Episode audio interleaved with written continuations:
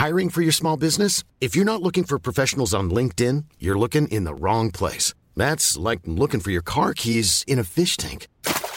LinkedIn helps you hire professionals you can't find anywhere else, even those who aren't actively searching for a new job but might be open to the perfect role. In a given month, over 70% of LinkedIn users don't even visit other leading job sites. So start looking in the right place. With LinkedIn, you can hire professionals like a professional. Post your free job on linkedin.com slash people today. Ahora inicia A la Una con Salvador García Soto. A la Una. Donde la información fluye, el análisis se explica y la radio te acompaña. A la Una con Salvador García Soto. A la Una. Comenzamos. He resuelto también, y así se los transmito, solicitar y presentar mi renuncia a la Secretaría de Relaciones Exteriores a partir del lunes 12 de junio a primera hora, la próxima semana. El presidente ha sido muy claro, que se tiene que hacer es eh, cumplir con la marco estatutario.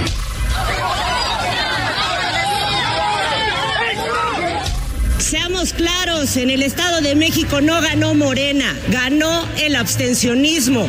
A estas alturas ya ni siquiera pido que me inviten a su reunión, decidan lo que quieran.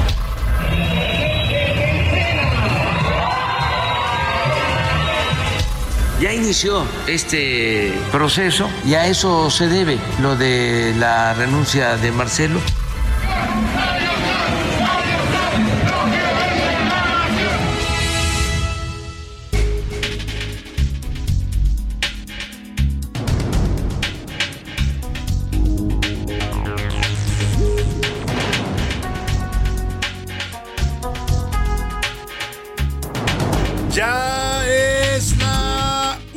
De la tarde en punto en el centro de la República y los saludamos con mucho gusto. Estamos iniciando a esta hora del mediodía a la una, este espacio informativo que hacemos todos los días para usted, a esta misma hora del día, justo cuando el reloj está marcando la una de la tarde con un minuto. Aquí estamos, listos para informarle, también para entretenerle y por supuesto para acompañarle en esta parte, en este momento de su día, en este miércoles 7 de junio. Hoy se conmemora la libertad de expresión en México, lo cual es un derecho constitucional. Ayer celebrábamos los derechos humanos y este es uno de los derechos humanos fundamentales, la libertad de expresión que tenemos todos los mexicanos para decir, pensar y publicar lo que usted quiera publicar. Así lo consagra la Constitución de la República. Los saludamos con mucho gusto en este miércoles, justo a la mitad de esta semana. Vaya semana calurosa la que hemos tenido en la República. Hoy le vamos a presentar una, un reportaje sobre la ola de calor que está afectando al territorio nacional. Aquí en la Ciudad de México es la tercera ya en lo que va de este, pues de esta temporada de primavera. Todavía ni siquiera llega el verano, ¿eh? ya estamos padeciendo calores, pues que se parecen mucho a los del verano. No me quiero imaginar cuando empiece el verano cómo vamos a estar. En varias partes de la República las temperaturas llegan hasta los 40 grados centígrados o arriba incluso de los 40. Acá en la Ciudad de México, pues ya sabe que con poquito nos da calor porque no estamos acostumbrados a temperaturas altas. Hoy tenemos 26 grados centígrados y la máxima 28 grados centígrados. Saludamos con gusto. También hay muchas probabilidades de lluvia. Sigue lloviendo casi todas las tardes en la capital del país. Prevéngase porque hay un 80% de probabilidades de lluvia para este miércoles. Eh, le decía que tenemos eh, temas importantes, pero quiero saludar primero a todas las estaciones que se enlazan a esta emisión, a todos los que escuchan a la una en la República Mexicana a través de las frecuencias del Heraldo Radio. Por supuesto, empezamos aquí en la capital del país, donde nos sintonizan a través de nuestra frecuencia central 98.5 de FM. Y desde aquí desde esta eh, frecuencia que se ubica la estación aquí en la Avenida los Insurgentes Sur 1271 por los rumbos de la Colonia del Valle. Saludamos a toda la República Mexicana. Hoy voy a comenzar por Tepic Nayarit, allá en el occidente de México. Les mandamos un saludo afectuoso. Y luego, por ahí en el occidente también, a Guadalajara, Jalisco, la Perla Tapatía. Les mandamos saludos afectuosos. Y de ahí nos vamos al sur-sureste. Saludamos con gusto a la gente de Oaxaca, capital a la gente también del Istmo de Tehuantepec en los valles eh, en los valles centrales y en el Istmo nos escuchan. Tenemos dos frecuencias en Oaxaca también a la gente de Tampico Tamaulipas allá en la zona del Golfo de México. A la gente de Tuxtla Gutiérrez Chiapas muchos saludos en el sureste de la República. A Chilpancingo Guerrero, también allá, capital del estado, a Yucatán, a Mérida, Yucatán, también en, la península yucateca, los saludamos con gusto. Por supuesto a Monterrey, Nuevo León, allá en el norte del país, y ahí también por los rumbos de Monterrey, bajando hacia el noroeste de la República, a la comarca lagunera. Le mandamos saludos afectuosos a todos los amigos laguneros que nos sintonizan. También al otro lado del río Bravo suena, suena la señal del radio y hasta allá mandamos saludos al territorio de la Unión Americana. Nos escuchan en McAllen y en Brosville, dos ciudades tejanas de la frontera con México, pero también, también saludamos con gusto a San Antonio y a Huntsville, Texas, también en este estado de la estrella solitaria. Y en el estado de Chicago, saludamos a toda la gente que nos escucha, eh, perdóneme, no es el estado, en la ciudad de Chicago, del estado de Illinois. Nos escuchan ahí en la zona de Chicago, en Airville, Chicago. Tenemos una frecuencia que les mandamos saludos afectuosos de No Media Radio. Y también, por supuesto, en Cedar Rapids, Iowa, nos escuchan. Y también en Independence, Iowa. Y hay temas importantes para compartirle, pero hoy, hoy la música de este programa, ya sabe que todos los días hacemos una temática musical, un homenaje a distintos sucesos, efemérides que van ocurriendo en el país. Hoy es un, un tema doloroso para los mexicanos. Vamos a hacer y a escuchar música para los desaparecidos. Este fenómeno tan lacerante, tan doloroso para que enfrentan las familias mexicanas, las madres que están buscando a sus hijos. Acaban de desaparecer estos siete jóvenes hace más de una semana en Guadalajara.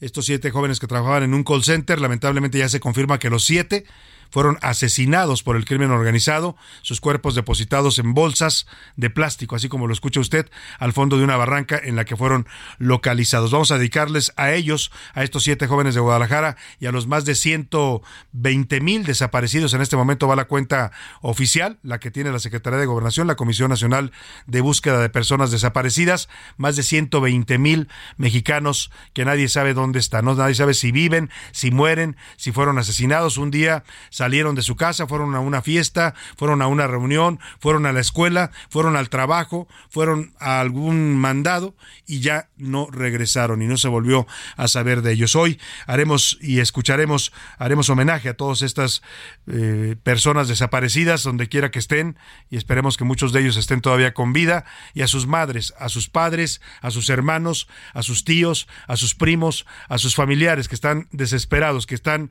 dolidos, que les falta algo, que les queda un hueco en el alma y en el corazón ante la ausencia de ese ser querido. A ellos les dedicamos la música el día de hoy.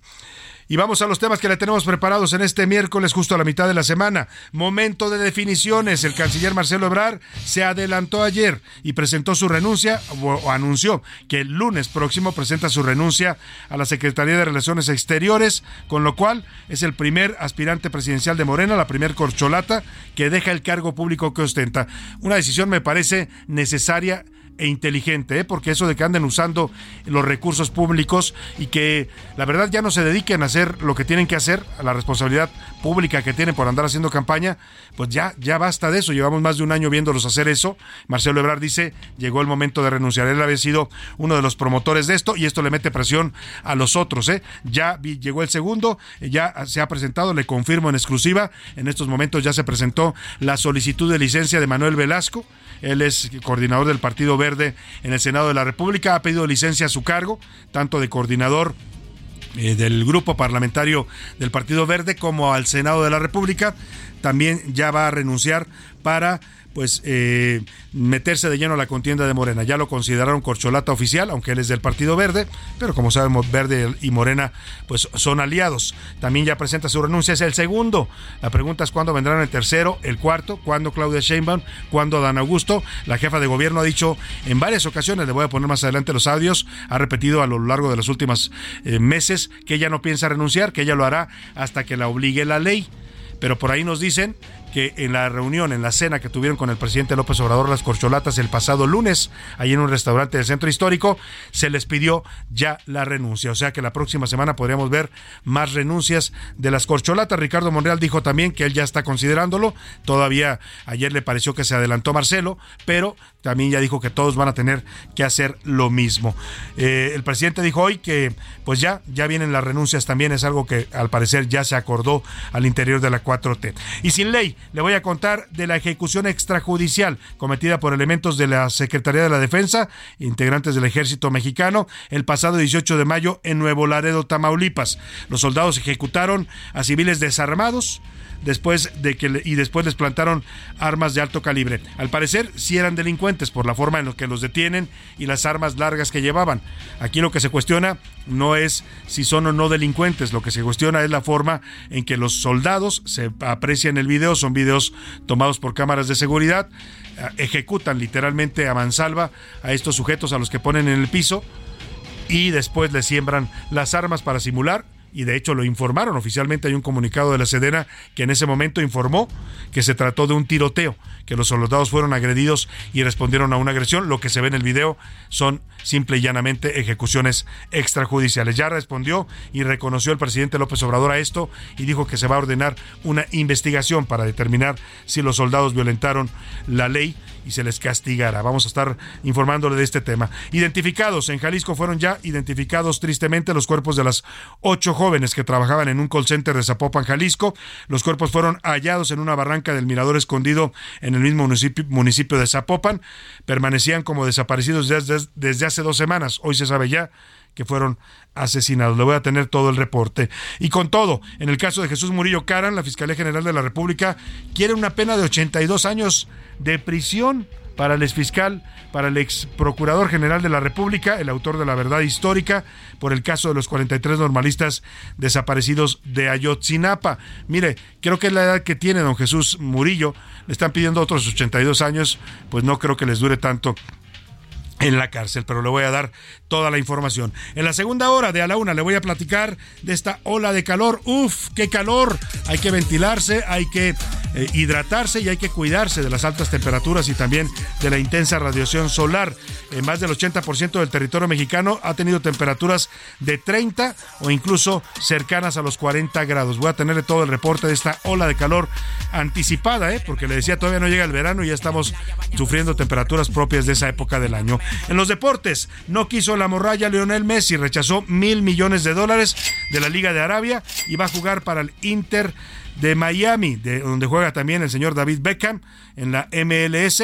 Bueno, más bien él es el dueño, ya no juega Beckham, pero es el dueño de este equipo de Estados Unidos. Además, este miércoles la Selección Nacional de México enfrenta a Guatemala, equipo dirigido por el mexicano Luis Fernando Tapia. Nos va a tener todo el reporte Oscar Mota. Eh, y en el entretenimiento, Anaya Rega nos va a actualizar sobre la salud de la actriz estadounidense Shannon Doherty, esta actriz eh, que pues se ha reportado enferma, era una de las actrices de Beverly Hills, entre otros temas que nos va a comentar Anaí Arriaga. Bueno, pues tenemos información bastante y, variada para compartirle en este, en este miércoles. Bueno, vamos a, vamos a estarle informando, ya sabe, lo más importante, solo lo más importante de lo que haya ocurrido en la ciudad, en el país y en el mundo en las próximas dos horas. Así que quédese con nosotros y participe de este espacio que hacemos para usted, comentando y opinando sobre los temas de la agenda pública. Para eso, para eso le hago las preguntas de este, de este día. En A Una te escuchamos. Tú haces este programa. Esta es la opinión de hoy.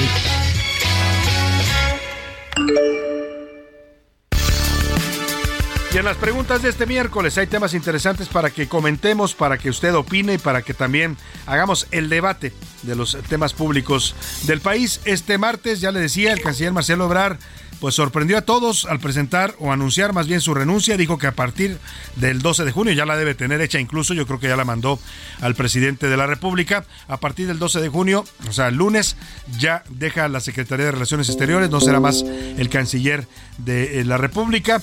Ah, y esto pues con la idea de concentrarse ya de lleno en la pelea por la candidatura presidencial de Morena. Va a comenzar el domingo, se anuncia, según lo que dijeron también el día de ayer el presidente López Obrador y Mario Delgado, el dirigente de Morena. El domingo se anuncia ya el método los tiempos y los y las reglas para la contienda interna de Morena y lo que decide Marcelo Ebrard es pues empezar ya sin cargo público, algo que debieron hacer me parece desde hace tiempo quienes aspiran a esta pues a este cargo eh, que es el máximo cargo político de la República. Eh, le ha seguido también ya Manuel Velasco que eh, está presentando ya en estos momentos su renuncia al cargo de, perdóneme, perdón, de coordinador del Senado y también licencia para dejar su cargo como senador. Se espera que en los próximos días las otras corcholatas hagan lo mismo. La jefa de gobierno Claudia Sheinbaum ha sido la más reticente a esta idea de renunciar con tanta anticipación. La ley dice que ellos pueden renunciar para ser candidatos a la presidencia hasta seis meses antes. O sea, podrían renunciar hasta diciembre, según la ley. Pero la verdad es que, pues como ya están en campaña, lo más correcto, lo más apropiado y lo más digno y lo más legal también es que efectivamente ya renuncien y se dediquen de lleno a su aspiración presidencial y no estén usando los recursos públicos ni el cargo para promover su imagen. Yo le quiero preguntar ante todo esto y esta ola de, renuncias en las corcholatas, ¿usted cree que los aspirantes a la presidencia, sean de cualquier partido, en este caso los de Morena, deben renunciar ya desde ahora a sus cargos y dedicarse a hacer campaña con sus propios medios? Le doy tres opciones para que me conteste. Sí, que renuncien para que dejen de usar recursos y cargos públicos. No, no deben renunciar hasta que los obligue la ley. O de plano, se aprovechan del cargo y también del dinero de los contribuyentes. El segundo tema que le pongo sobre la mesa en este miércoles, en reiteradas ocasiones, el gobierno eh, federal, la actual administración, ha dicho y ha afirmado que en este, en este gobierno ya no hay ejecuciones extrajudiciales por parte de las Fuerzas Armadas, que los militares y los marinos ya no asesinan como antes lo hacían a delincuentes. Se ha quejado el presidente que en la época de Felipe Calderón llegaban y primero mataban a los delincuentes y después averiguaban. Bueno, pues al parecer pues eso vuelve a ocurrir en este gobierno y hay una prueba contundente. Ayer se difundió en los noticieros de Univisión, lo difundió por la noche el periodista Jorge Ramos, también aquí algunos medios en México lo tuvieron, el caso de Milenio y otros medios que difundieron también este video. Es un video grabado por cámaras de seguridad de Nuevo Laredo, Tamaulipas, eh, el pasado 18 de mayo. Se observa una persecución que realiza un convoy del ejército a una camioneta negra que tiene todas las características de estas camionetas que utiliza el crimen organizado, vidrios polarizados, toda oscura. La camioneta va huyendo de la persecución militar y se estrella contra un muro de concreto. Eh, cuando los soldados llegan, lo que se observa en el video y se lo voy a describir también más adelante, es que bajan a los eh, supuestos delincuentes heridos, pues están aturdidos pues por el choque, los echan al suelo, les retiran armas largas que sí traían en la camioneta, lo cual confirma que efectivamente se trataba de presuntos narcotraficantes. Hasta ahí todo está bien, los habían detenido. El tema es que los hincan en el suelo y después los van matando uno a uno en una ejecución clarísima extrajudicial. Luego simulan como que disparan al aire para simular un tiroteo, que fue lo que finalmente informa oficialmente la Sedena, que esos cinco personas murieron en un tiroteo que respondió el ejército. Yo le quiero preguntar, ante estas evidencias de que siguen las ejecuciones extrajudiciales contra la delincuencia, ¿usted cree que el ejército utilice estas tácticas durante este gobierno o ya no las utiliza como dice el presidente? No, ya no se ejecutan a civiles en este gobierno.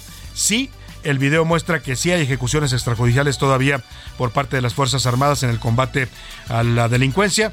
O de plano, los militares no respetan la ley ni los derechos humanos. Y el último tema que le pongo sobre la mesa tiene que ver con esta ola de calor que nos está... Ah, asfixiando, literalmente, ¿no? Se siente uno a veces que se ahoga con tanto calor, es desesperante, es difícil dormir en las noches, hay que ponerse un ventilador. Allá en el norte usan los aires acondicionados, pero acá en el resto de la República, pues no, no se utilizan y lo que uno pone es un ventilador.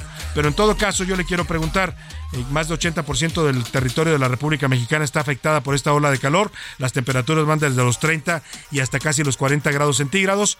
Le pregunto sobre este tema, si a usted le afecta o no le afecta esta ola de calor. Le doy tres opciones para que me responda. Si me afecta, no, no aguanto el calor, no puedo dormir. No me afecta, a mí me gusta el calor, me siento en mi, en mi medio. O de plano yo prefiero el frío. Ahí están los temas para que nos marque 5518 41 5199. Ya sabe que puede mandarnos mensajes de texto o de voz. Aquí de cualquiera de las dos formas, su opinión siempre será tomada en cuenta y saldrá al aire. Y ahora sí, nos vamos al resumen de noticias, porque esto como el miércoles y como la mitad de la semana, ya comenzó buena lana. La Secretaría del Trabajo y Previsión Social destacó que durante 2023 el reparto de utilidades aumentó 10%. Déficit. Empresarios y expertos de la industria de la transformación advirtieron que el 85% de las empresas manufactureras tienen complicaciones para contratar o encontrar técnicos que trabajen en sus fábricas. Buen augurio. La Organización para la Cooperación y el Desarrollo Económicos elevó el pronóstico de crecimiento de la economía mexicana en 2023 hasta en 2.6%, ocho décimas más que su previsión de marzo pasado. sano y salvo. Autoridades y vecinos de Temixco, Morelos, unieron esfuerzos para rescatar a un caballo que cayó a un registro de la Comisión Federal de Electricidad y debido a su tamaño y estructura no le fue sencillo salir. Emergencia. El Papa Francisco, de 86 años, fue operado de emergencia y bajo anestesia general por la tarde en Roma por un riesgo de obstrucción intestinal, anunció el Vaticano. De la tarde con 19 minutos. Vamos a la información en este miércoles. Pues tiempo de definiciones y tiempo también de renuncias. Ya sabíamos quiénes eran los aspirantes a la presidencia por el partido Morena. Lo sabemos hace mucho rato, más de un año ya que se destaparon todos ellos. Claudia Sheinbaum, el señor Marcelo Ebrar, eh, Adán Augusto López, el secretario de Gobernación. Bueno, todos, ¿no? Hasta Ricardo Monreal, hasta Gerardo Fernández Noroña. También ya lo consideran corcholata y también Manuel Velasco del Partido Verde. Lo que no sabíamos era cuándo íbamos a dejar de verlos usando su cargo público, incluso a veces en horarios laborales, andan de campaña, andan de gira, nadie sabe de dónde sale el dinero, no sabemos si lo están usando pues de las arcas públicas y el tema es que ayer comenzaron ya las renuncias, Marcelo Ebrar aceleró los tiempos de Morena, se esperaba que después del domingo vinieran estas definiciones, pero él se adelantó y ayer anunció que ya entregó su renuncia con fecha de 12, 12 de junio, es decir, a partir del lunes deja la Secretaría de Relaciones Exteriores y eh, ante la sorpresa que causó Marcelo Obrar. Ayer hubo reacciones de varios que le decían, hey, tranquilo, espérame, no son, no son los tiempos, dijo Adán Augusto. Serenidad y paciencia le recomendó como la historia, aquella historieta de, Calimán. Eh, también Ricardo Monreal dijo que se había acelerado eh, eh, Ebrar, pero que al final todos iban a hacer lo mismo. Y hoy viene el segundo que renuncia. Manuel Velasco ha presentado ya su licencia a la mesa directiva del Senado para dejar el cargo de senador y también la coordinación parlamentaria del Partido Verde. Vamos justamente al Senado de la República, donde se está generando la noticia, con Misael Zavala, nuestro reportero. ¿Cómo estás, Misael? Te saludo, muy buenas tardes. Buenas tardes, Salvador. Te saludo, saludo también al auditorio. Efectivamente, pues hace unos minutos el senador Manuel Velasco Coelho pidió licencia en el Senado para poder participar en la interna de Morena y aliados por la candidatura presidencial rumbo al 2024. El senador envió el documento y únicamente está a la espera de que el Senado le responda de recibido. Esta licencia se estaría notificando, Salvador, pues en la comisión permanente hasta la sesión del próximo miércoles y en su lugar quedaría su suplente Eduardo Enrique Murat Hinojosa, quien es hermano del ex gobernador de Oaxaca Alejandro Murat, y también pues se habla que ya en estos trabajos de la coordinación quedaría al frente del Partido Verde Ecologista en el Senado de la República el senador Raúl Bolaños Cachocue, quien es legislador por Oaxaca, Salvador. Muchas gracias, Misael, por el reporte. Vamos a estar atentos ya cuando surja el documento y bueno, pues cualquier detalle estaremos regresando contigo. Te agradezco. Quedamos pendientes, Salvador. Buena tarde. Buena tarde. Y le decía que Marcelo Ebrard desde ayer, en, por la tarde, en el hotel, un hotel de ahí de la Alameda Central, en el centro histórico, acompañado de un grupo de simpatizantes y políticos que lo apoyan, anunció su renuncia. Estaba muy contento Marcelo Ebrard. Vamos con Iván Márquez que nos hace la crónica y ahora le voy a decir también quién llega en su lugar a la Secretaría de Relaciones Exteriores. Y llegó el día. Después de haber pospuesto su mensaje y una reunión sorpresiva la noche previa con el presidente López Obrador, con otras corcholatas y militantes de Morena, el canciller Marcelo Ebrard, arropado por políticos entre senadores, diputados y presidentes, planteó su renuncia a la Secretaría de Relaciones Exteriores a partir del próximo lunes 12 de junio, con el objetivo de enfocarse en sus aspiraciones. Me entusiasma participar en este gran movimiento Morena. Me entusiasma y me enorgullezco ser parte de la cuarta transformación y también me entusiasma actuar con congruencia respecto a lo que hemos propuesto. Por eso me separo del cargo y voy a encontrarme con las ciudadanas y ciudadanos.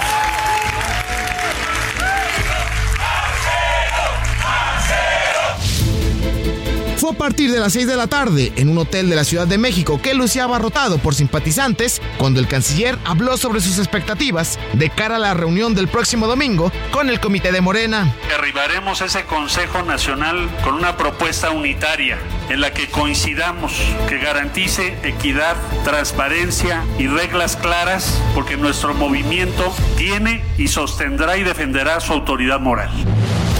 Pero no faltaron los gritos de apoyo de quienes lo acompañaron.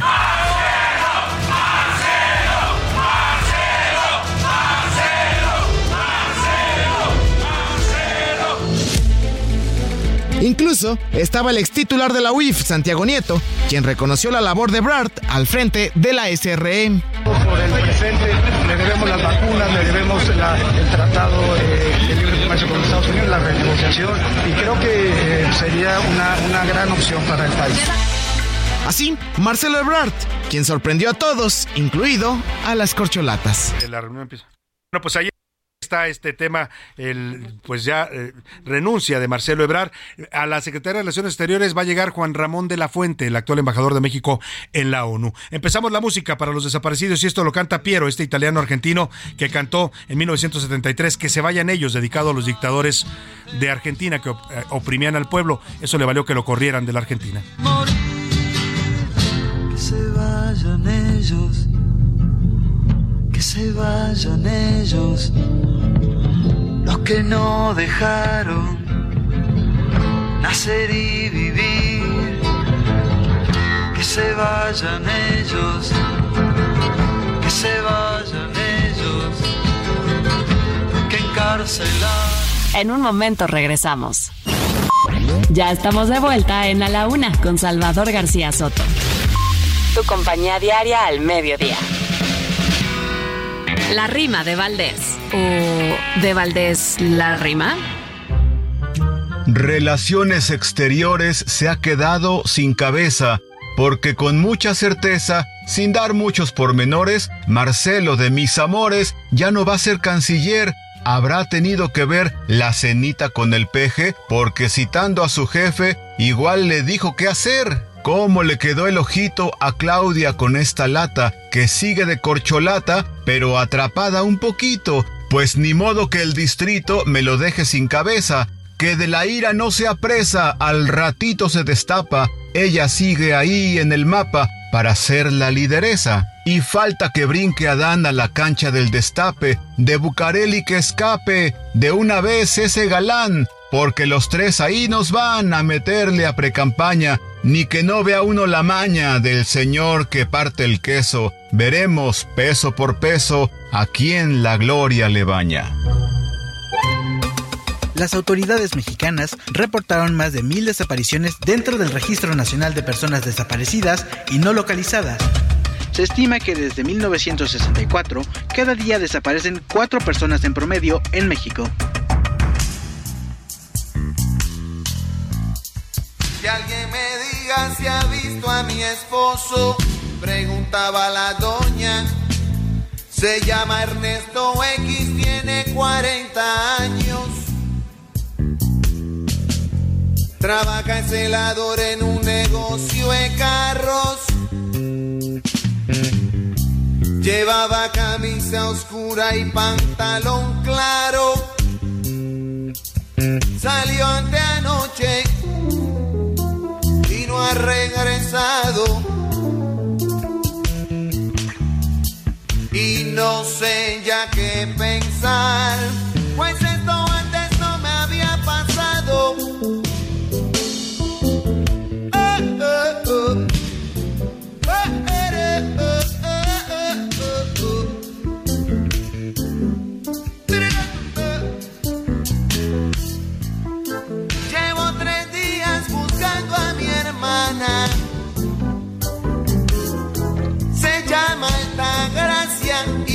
que la abuela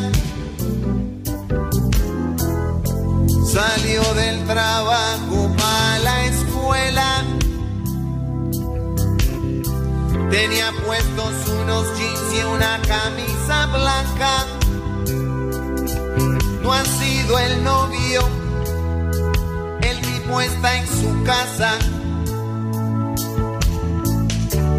No saben de ella en la PSN.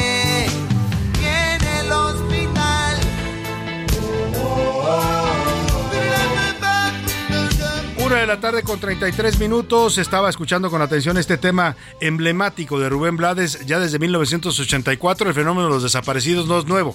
Ha ocurrido en varios países de América Latina y en otras partes del mundo cuando se asocia normalmente a conflictos civiles, a conflictos militares, a guerras, pues para que me entienda. Lamentablemente en México, pues tenemos este fenómeno no estamos en guerra. Se supone que no, según dice el presidente, no estamos en guerra contra el crimen organizado, pero aún así siguen desapareciendo a personas. Vivimos una guerra no reconocida en México, más de 120 mil desaparecidos, al igual que ocurría ya desde 1984 en varios países de Latinoamérica y del mundo. Por eso este tema emblemático de, Rubén Blas, que se titula así, Desapariciones, es un homenaje y un grito de protesta a todas estas personas que nadie sabe dónde están, nadie sabe si viven o si mueren y eso es un dolor abierto para muchas familias. Y no sé ya qué pensar,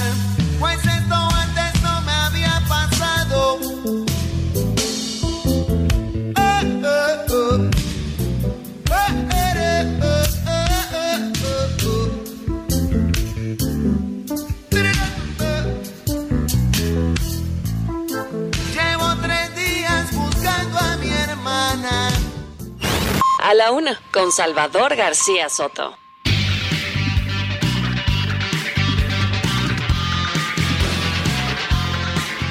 Bueno, una de la tarde con 35 minutos. Vamos a más información en este, en este miércoles. Y bueno, el presidente López Obrador habló hoy por la mañana de este proceso que está a punto de iniciar ya formalmente en Morena el próximo domingo. Mire, todos sabemos que el presidente es el que mueve, pues eh, tira los dados, para decirlo en términos de las serpientes escaleras, es el que mueve los hilos, pues, en este proceso. Todo se definió el lunes por la noche en esta cena que tuvieron, supuestamente era solo para celebrar el triunfo del Estado de México, el triunfo de Morena, pero lo que nos dicen fuentes que estuvieron ahí es que ahí se tomaron todas estas decisiones. Ahí el presidente le dio prácticamente pues eh, a Marcelo Ebrard la garantía de que todas sus propuestas van a ser tomadas en cuenta en el método.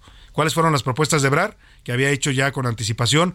Una, eh, que renunciaran a los cargos todos los que ocupan un cargo público y que son aspirantes a la candidatura presidencial. Lo pidió desde, si mal no recuerdo, desde febrero pero no, lo hicieron, no le hicieron caso y varios, varios dijeron que no querían renunciar.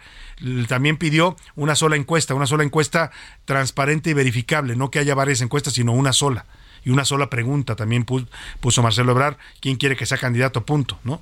Y, la tercera era por ahí eh, que haya varios debates y que se puedan contrastar propuestas en, eh, antes de que se decida quién es el candidato, debates públicos entre las corcholatas de Morena.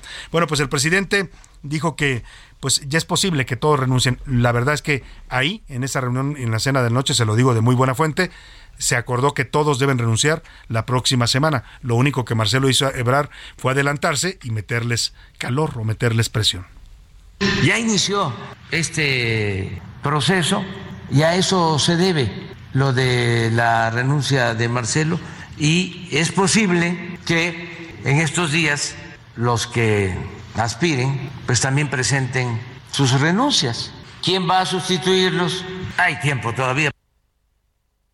Hay tiempo todavía, dice el presidente. Bueno, yo ya le adelanté, porque eso me dicen fuentes de ahí de Palacio Nacional, que el sustituto de Marcelo Ebrard será, eh, será eh, Juan Ramón de la Fuente, actual embajador de México ante la ONU, y un hombre que pues tiene el, nivel y la experiencia también para ocupar la Cancillería.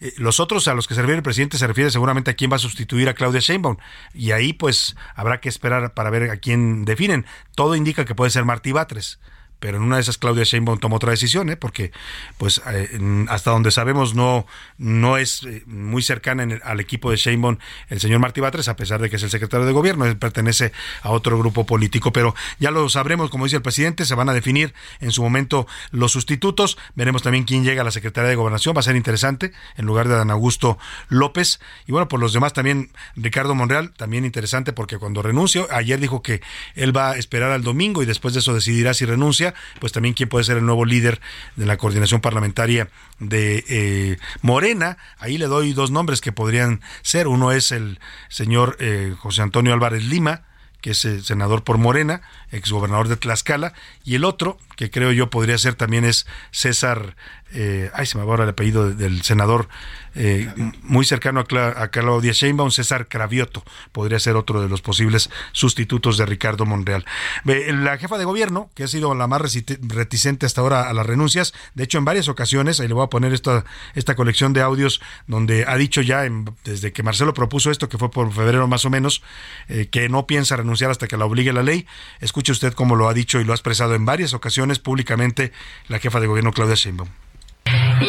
Por el momento no tenemos pensado renunciar, todavía tenemos muchas cosas que cumplir en la ciudad. El tema de retirarnos de nuestro cargo no lo creo necesario. Ellos, ellos nos van a llamar y nos van a hacer una propuesta. Yo no pienso renunciar al cargo de jefa de gobierno de la Ciudad de México. Yo fui electa hasta que en su caso gane la encuesta y en todo caso ya será una situación distinta. Decía Claudia Sheinbaum antes del lunes pasado. Ella no se quería ir hasta que no ya fuera la candidata, ¿no? porque dice que fue electa y que ella va a permanecer en el cargo. La ley efectivamente la obliga a renunciar seis meses antes al cargo público. Pero pues todo cambió a partir del lunes, ¿eh? Y yo creo que Claudia Sheinbaum la próxima semana también estará ya preparando su renuncia, a pesar de que pues era la que más se había opuesto a esto. Hoy por la mañana subió un mensaje a su cuenta de Twitter, no dijo todavía si renuncia o no, pero saludó a, a los capitalinos y dijo, buen día, vamos muy bien, estoy muy contenta y animada, estamos viendo tiempos de transformación y esperanza ánimo, dijo Claudia. Sheinbaum fue todo lo que comentó. Por su parte, Dan Augusto López ayer reaccionó a la renuncia anticipada de Marcelo Ebrar y dijo que hace muchos años un paisano le enseñó un paisano, ya se imagina a quién se refiere, un paisano tabasqueño, le enseñó que en política se debe construir el equilibrio entre la razón y la pasión, serenidad y paciencia, dijo, eh, em, eh, parafraseando al gran eh, Calimán, como le decía a su, a su discípulo Solín, serenidad y paciencia, Solín, así le dijo a Dan Augusto Marcelo Obrar, los tiempos del Señor son perfectos. Siempre ha repetido esta frase Dan Augusto, que es una frase bíblica, los tiempos del Señor, o religiosa, pues, los tiempos del Señor son perfectos, pero él no se refiere al Señor de arriba, sino al señor de Palacio Nacional. La exsecretaria de la Sede Sol y de la SEDATU, Rosario Robles, pues que ya no tiene nada que ver con Morena ni con eh, su partido, también reaccionó en Twitter y escribió este mensaje. Dijo, audaz y congruente, Marcelo Ebrar anuncia que renunciará a la Secretaría de Relaciones Exteriores para buscar la candidatura de Morena. Coloca a los otros contendientes en situación incómoda, sobre todo a quien depende literalmente del puesto, porque sin el cargo no es nada. Uy, eso dolió.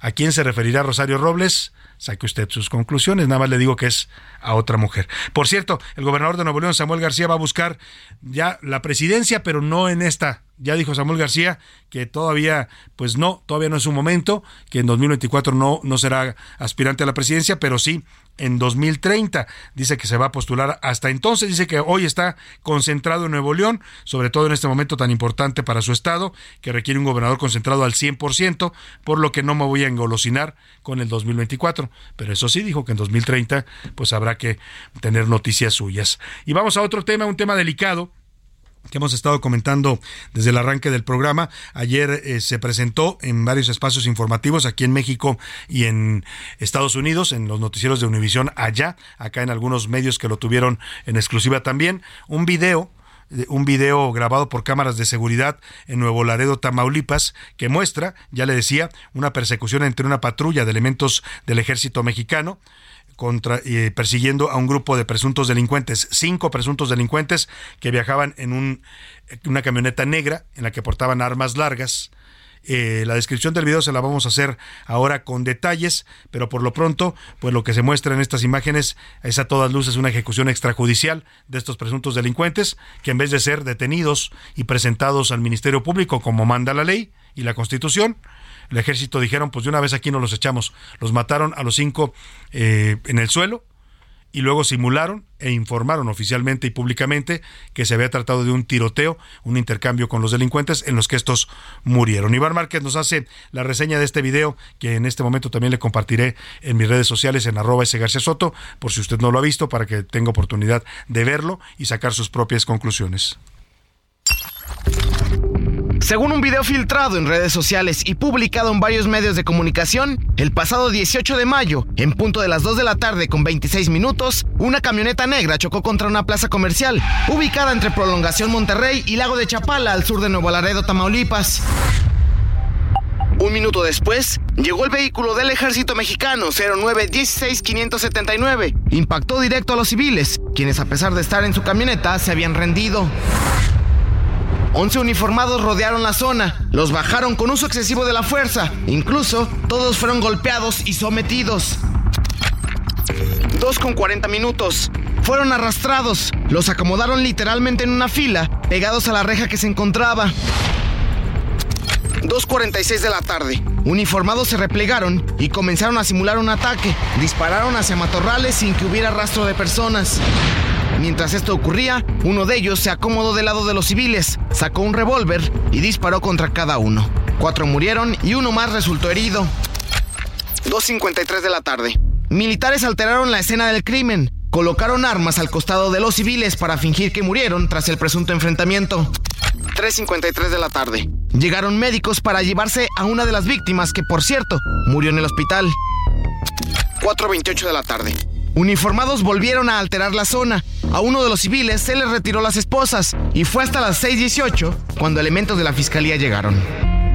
Los jóvenes ejecutados fueron identificados como José Ángel de 27 años, Jorge Antonio de 32, Edgar de 38, José Isabel de 23 y Clinton de 25. Tras darse a conocer los hechos, la Sedena a través de un comunicado informó que colaborará con la Fiscalía General de la República para investigar el caso. Para la una con Salvador García Soto, Iván Márquez.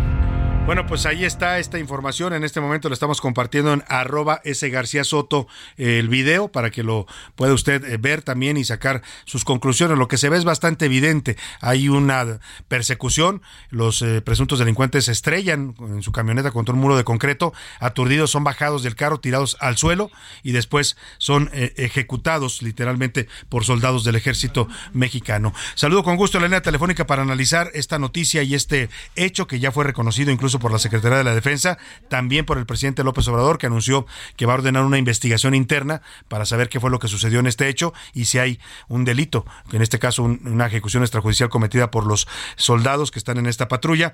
Le saludo con gusto a Juan Ibarrola, él es experto en seguridad y también en temas de las Fuerzas Armadas. Don Juan, qué gusto saludarlo, muy buenas tardes. Igualmente, Salvador, con el gusto de saludarte a ti y a todo tu auditorio. Muchas gracias por el espacio. También columnista del diario Milenio. Juan, le pregunto eh, cómo vio este video y, bueno, eh, pues contradice mucho el discurso del presidente López Obrador que ha acusado que en el pasado, sobre todo en el sexenio de Calderón, se cometían este tipo de ejecuciones extrajudiciales por parte de las Fuerzas Armadas, pero le ha dicho que eso se acabó en su gobierno. El video parece mostrar otra cosa. Desafortunadamente sí, pues el video es, es este, claro en función de lo que sucedió, es decir, un, un operativo donde vienen persiguiendo a esta camioneta que tiene delincuentes o presuntos delincuentes y el exceso y el abuso por parte de esta de este pelotón de, soldados que pues lo, lo, que el video indica pues es que sí hay un asesinato mismo, y como bien lo, apuntas, pues que el presidente le, contradice justamente lo que ha insistido mucho. Este, pero bueno, aquí la parte interesante es de que hay dos tipos de delito. En primer lugar, el delito civil y en segundo lugar, el delito, el delito militar. Es decir, impunidad no va a haber. Estos, son, estos hombres, estos soldados ya están localizados, seguramente no tardarán en aprenderlos este, no hay impunidad en este sentido. Esto es interesante decirlo, Salvador. La justicia militar eh, tiene una efectividad del 98% y solamente el 2% de sus casos quedan impunes, al revés de lo que sucede con la justicia civil. Sí, donde el 98% es impunidad, ¿no? Esa, donde el 98% es impunidad. En este caso no lo va a haber. En este caso eh, llama mucho la atención aún y a pesar de querer encontrarle, no pretexto al asesinato, porque eso jamás tendría un pretexto, pero sí a los antecedentes, es decir, una ciudad como Nuevo Laredo, que es la ciudad más violenta del país, donde más enfrentamientos hay entre soldados y criminales, pero eh, sin lugar a dudas, insisto, aunque no lo justifican, eh, pues nos está retratando el nivel ya de violencia que existe eh, claramente en Nuevo Laredo, por otro lado, también el, el, nivel de, de, estrés y, ya también de violencia por parte de este grupo de soldados, que insisto, lo van a pagar y, desafortunadamente para las familias de ellos, pues lo van a pagar de una manera, eh, me, refiero penalmente, me refiero legalmente, de una manera muy fuerte. ¿Por qué? Porque sus familias pierden cualquier derecho. Claro. Este, los juzgan, insisto, dos, dos dos eh, leyes, la, militar y la civil, y entonces, pues sí, el ejemplo está claro de que eso, esas, esas conductas no pueden estarse repitiendo dentro del ejército, no solamente Salvador, fíjate, por el hecho de que el presidente diga que eso se acabó, sí. sino porque finalmente el, ejército sigue siendo una institución o la institución de mayor nivel de confianza entre la gente. Y esto definitivamente pues genera genera ahí un punto rojo. Sin duda, es una violación flagrante a los derechos humanos, aún de los delincuentes. Pues muchos, mucha gente critica al presidente porque habla de los derechos humanos de, los delincuentes, pero según la ley y la constitución los tienen, y el mínimo es ese, que los detengan, sobre todo en flagrancia, y los presenten ante el Ministerio Público. Tienen ese derecho, ¿no?, de, recibir un juicio. Totalmente, y el video es claro, hay un, hay un, hay un choque contra un muro, eh, los detienen, les, les eh, sacan armas, es decir, no no no están plantadas las armas. las armas las traían estas personas este, en la camioneta, traían un, fusil calibre 50. o sea, sí, sí, las, sacan de ahí, se ve en el video también cuando la sacan de la camioneta. De la camioneta, eh, insisto, no no no hay justificación por, por, gran por, por, por violentos delincuentes o por lo que haya sido. Simple y sencillamente fue un abuso de autoridad, un exceso en el uso de la fuerza y se tiene que castigar. Ahora, Juan Ibarrola, estamos conversando con el experto en seguridad y Fuerzas Armadas y columnista del diario Milenio. Eh, también tendría que sancionarse, le pregunto, porque finalmente hay un comunicado oficial de este hecho de la, de la Sedena, en donde se dice que los cinco presuntos delincuentes habrían muerto en un tiroteo, que fueron, que los soldados responden a una agresión y que en el tiroteo en la refriega ellos mueren. Algo que hoy sabemos por, lo, por las evidencias del video, pues que fue una mentira, también dicha desde la Secretaría de la Defensa. Este sí, habría que habría que retomar bien lo que ese primer comunicado dio, eh, justamente que se está refiriendo al mismo hecho y, y, y, no por taparlo, Salvador. Insisto, Nuevo Laredo es la ciudad donde más enfrentamientos eh, eh, es, es, la aduana más más transitada por donde pasa todo, ¿no? Todo y cuando decimos todo es todo. Absolutamente todo es la aduana terrestre más transitada del mundo. Eh, el tema de la violencia y de la presencia de grupos criminales en Nuevo Laredo por la misma importancia fronteriza es muy grande. Aquí lo importante es, este, ya lo reconoció desde anoche la Secretaría de Defensa que si hubo un exceso, que se va a, a, castigar. Tomemos en cuenta también algo importante, la, la acción que pueda tener, en este caso, estos soldados contra lo que informaron, contra el parte que dieron de su informe eh, primero o primario, pues pudieron haber dicho una cosa cuando en realidad pasó otra, que ya lo estamos viendo. Es decir, ellos pudieron haber dicho en el enfrentamiento murieron estos delincuentes y pues este evidentemente ya no se puede quedar así. Eh, recordemos lo que pasó con Tlatlaya, tú lo recordarás, hubo también en su momento también Hubo un boletín de prensa por parte del, ejército mencionando que había habido un enfrentamiento con 22 muertos. y ya después vimos pues, toda la consecuencia, pero pero la, la, razón no es por una mentira comunicacional, la razón es porque ese primer parte que entregan esos soldados, pues en este caso, tratando de, de librarse claro. de, de, una responsabilidad, pues nunca vieron que había una cámara que lo estaba grabando. Sin duda. Pues Juan Ibarrola, le agradecemos la reacción así a bote pronto, es un tema importante y en todo caso me quedaría con esto que usted dice, pues lo importante de estos hechos que son graves y no deben suceder, pues es que se castiguen y en este caso el presidente ha ofrecido que habrá una investigación y la Sedena también ha garantizado que habrá justicia si se documenta finalmente en la investigación oficial que efectivamente fue una ejecución extrajudicial. Estaremos atentos y como siempre agradecidos por su opinión, Juan.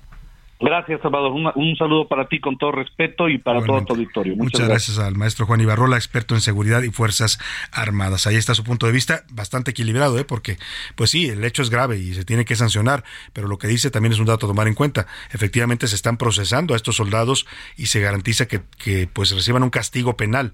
Antes, lamentablemente, no solo no se reconocían las ejecuciones extrajudiciales, ¿no? Las negaban las negaban. Ah, eh, hoy ya no lo pueden hacer con la evidencia del video, pues, pero hay que reconocer pues hay que reconocer que sí se están procesando. Y hablando de procesados, la Fiscalía General de la República quiere una condena, así la solicitó al Ministerio Público, de 82 años en contra del exprocurador general de la República, Jesús Murillo Cara, por los delitos de tortura, desaparición forzada y contra la Administración de Justicia en el caso Ayotzinapa. La sanción incluye también un pago de 20 mil días de multa, que equivalen a 1.792.000 pesos, El señor Jesús Murillo está recluido actualmente en el reclusorio norte, tiene un estado muy delicado de salud, lo han tenido que sacar varias veces para internarlo de emergencia porque se ha puesto grave eh, eh, y bueno, pues me parece una pena muy fuerte y dudo que él vaya a poderla purgar si es que llega a ser declarado culpable. Todavía no lo declaran culpable. Ya casi cumple 80 años el señor Jesús Murillo Caram. Por cierto, hablando de otro detenido, Juan Collado, el abogado Juan Collado, también fue trasladado de emergencia el pasado domingo al Instituto Nacional de Cardiología, que se ubica en la zona de hospitales de Tlalpan, para que le practicaran un cateterismo cardíaco. El abogado permanece ya, fue regresado después de este procedimiento al reclusorio. No, todavía está en el, todavía está en el centro médico, en el cardiología, y, y bueno, pues será en su momento, cuando ya esté estable, regresado al reclusorio norte, donde está preso desde julio de 2019, acusado de delitos de lavado de dinero y delincuencia organizada. Dicho esto, vámonos a la pausa. Se nos fue rápido como el agua a la primera hora, pero nos queda mucho más para informarle en la segunda parte. Le voy a tener temas interesantes como la ola de calor. Vamos a seguir hablando de este caso triste y lamentable de estos jóvenes desaparecidos y asesinados en Jalisco. También estaremos hablando pues de temas todavía también muy importantes. Eh, y bueno, Claudia Sheinbaum está reunida ahorita con los del Partido Verde en Santa Fe. Voy a darle los detalles. Por lo pronto, vamos a la pausa con esto que se llama se llama Desaparecidos, Corazón Rebelde, una canción de 1984.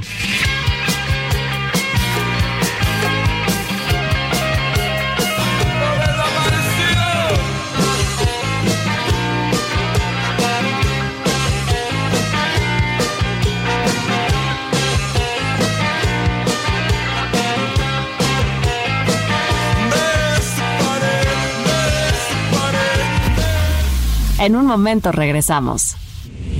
Ya inicia la segunda hora de A la Una con Salvador García Soto.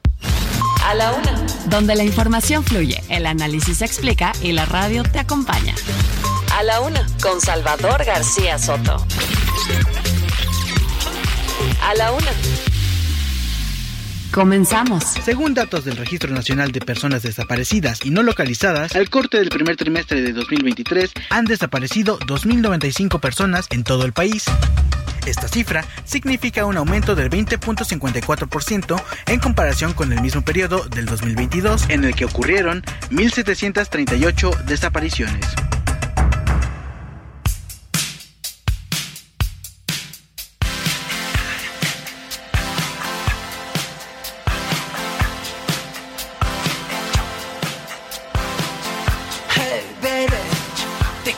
Así. Por favor, no pierdas la cabeza. Lo siento, lo tengo que decir. Por favor, no desaparezcas. Como te pido que no seas una más de las historias que se cuentan a diario. No quiero que seas solo un número más. ¿Cómo es posible que alguien pueda quiera desearlo?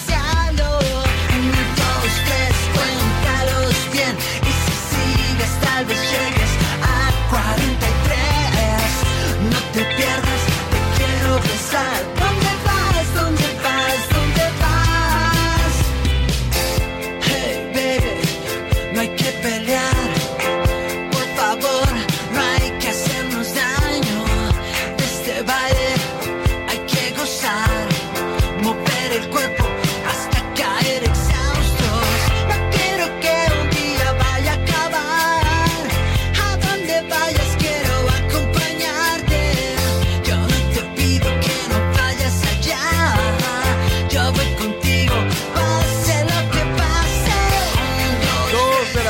Con dos minutos. Un, dos, tres, dice Café Tacuba. Cuéntalos bien y habla de los desaparecidos en México. Esta canción de 2017 de esta gran banda de rock mexicana fue inspirada en la desaparición de los 43 normalistas de Ayotzinapa. Los estudiantes todos de la Escuela Normal Rural de, de Isidro Burgos, allá en el municipio de Ayotzinapa, desaparecieron en Iguala en septiembre de 2014. Un caso paradigmático en este tema de las desapariciones en México. Lamentablemente no son los únicos, ¿eh?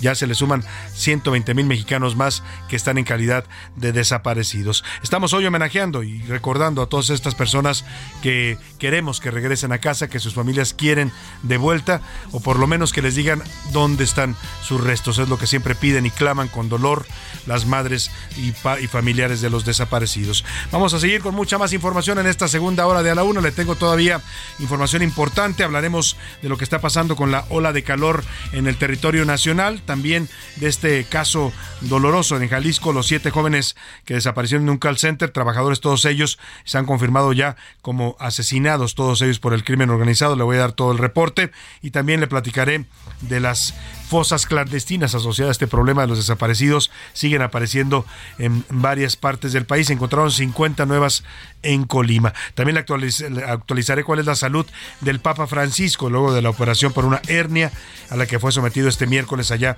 en el Vaticano. Muchos temas para compartirle todavía, donde quiera que me esté escuchando, le doy la bienvenida a esta segunda hora de A la Una.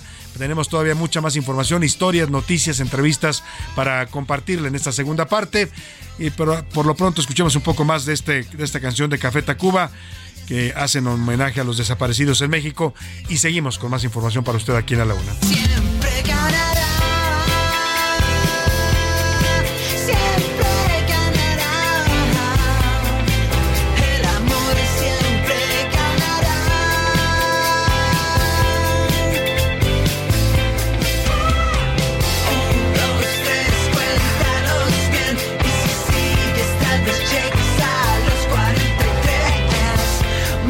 Pues vamos a más temas informativos, vamos a más temas importantes, pero antes de eso ya sabe que en este momento del programa lo más importante es usted, su voz, sus opiniones, sus comentarios que tienen aquí un lugar preponderante. Vamos a escuchar y qué dice nuestro público. Y para eso ya están conmigo aquí, aquí en la cabina, Laura Mendiola. Bienvenida, Laura, ¿cómo estás?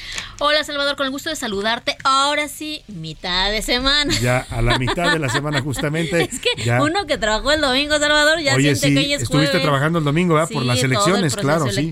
Nos tocó a varios estar, eh, pues, chambeando el domingo. Entonces, ni hablar, por eso la semana se hace un poco más larga, pero ánimo, Laura, que ya faltan dos días nada más para el viernes. Y José Luis Sánchez, te saludo con gusto, ¿cómo estás? Salvador García Soto, buena tarde, bonito miércoles, Laura Mendiola, ¿cómo están? Un placer y un gusto saludarles con muchos bríos, mucho ánimo y también al rato va a haber lluvia, Salvador, aquí en la Ciudad de México y se pues espera. Ya, se nubló, ¿eh? ya está bastante nublado, yo creo que cualquier rato empieza a llover, prepárese, salga con su paraguas, su, su impermeable, lo que tenga a la mano para protegerse de la lluvia, porque luego le agarra uno en la calle y qué, qué problema, ¿no, Laura? Y paciencia, porque pues ya recordemos que el tráfico se vuelve... Se desquicia. Se exactamente, así que abríguese con este con, un buen eh, este suétercito con su impermeable y córrese de paciencia porque si lo agarra en la calle entonces ya no se usan las gabardinas. Yo cuando yo, yo recuerdo cuando llegué a vivir aquí a la Ciudad de México me gustaba mucho eso que cada que era temporada de lluvias la gente sacaba su gabardina. Yo hasta me compré una nunca había tenido una gabardina no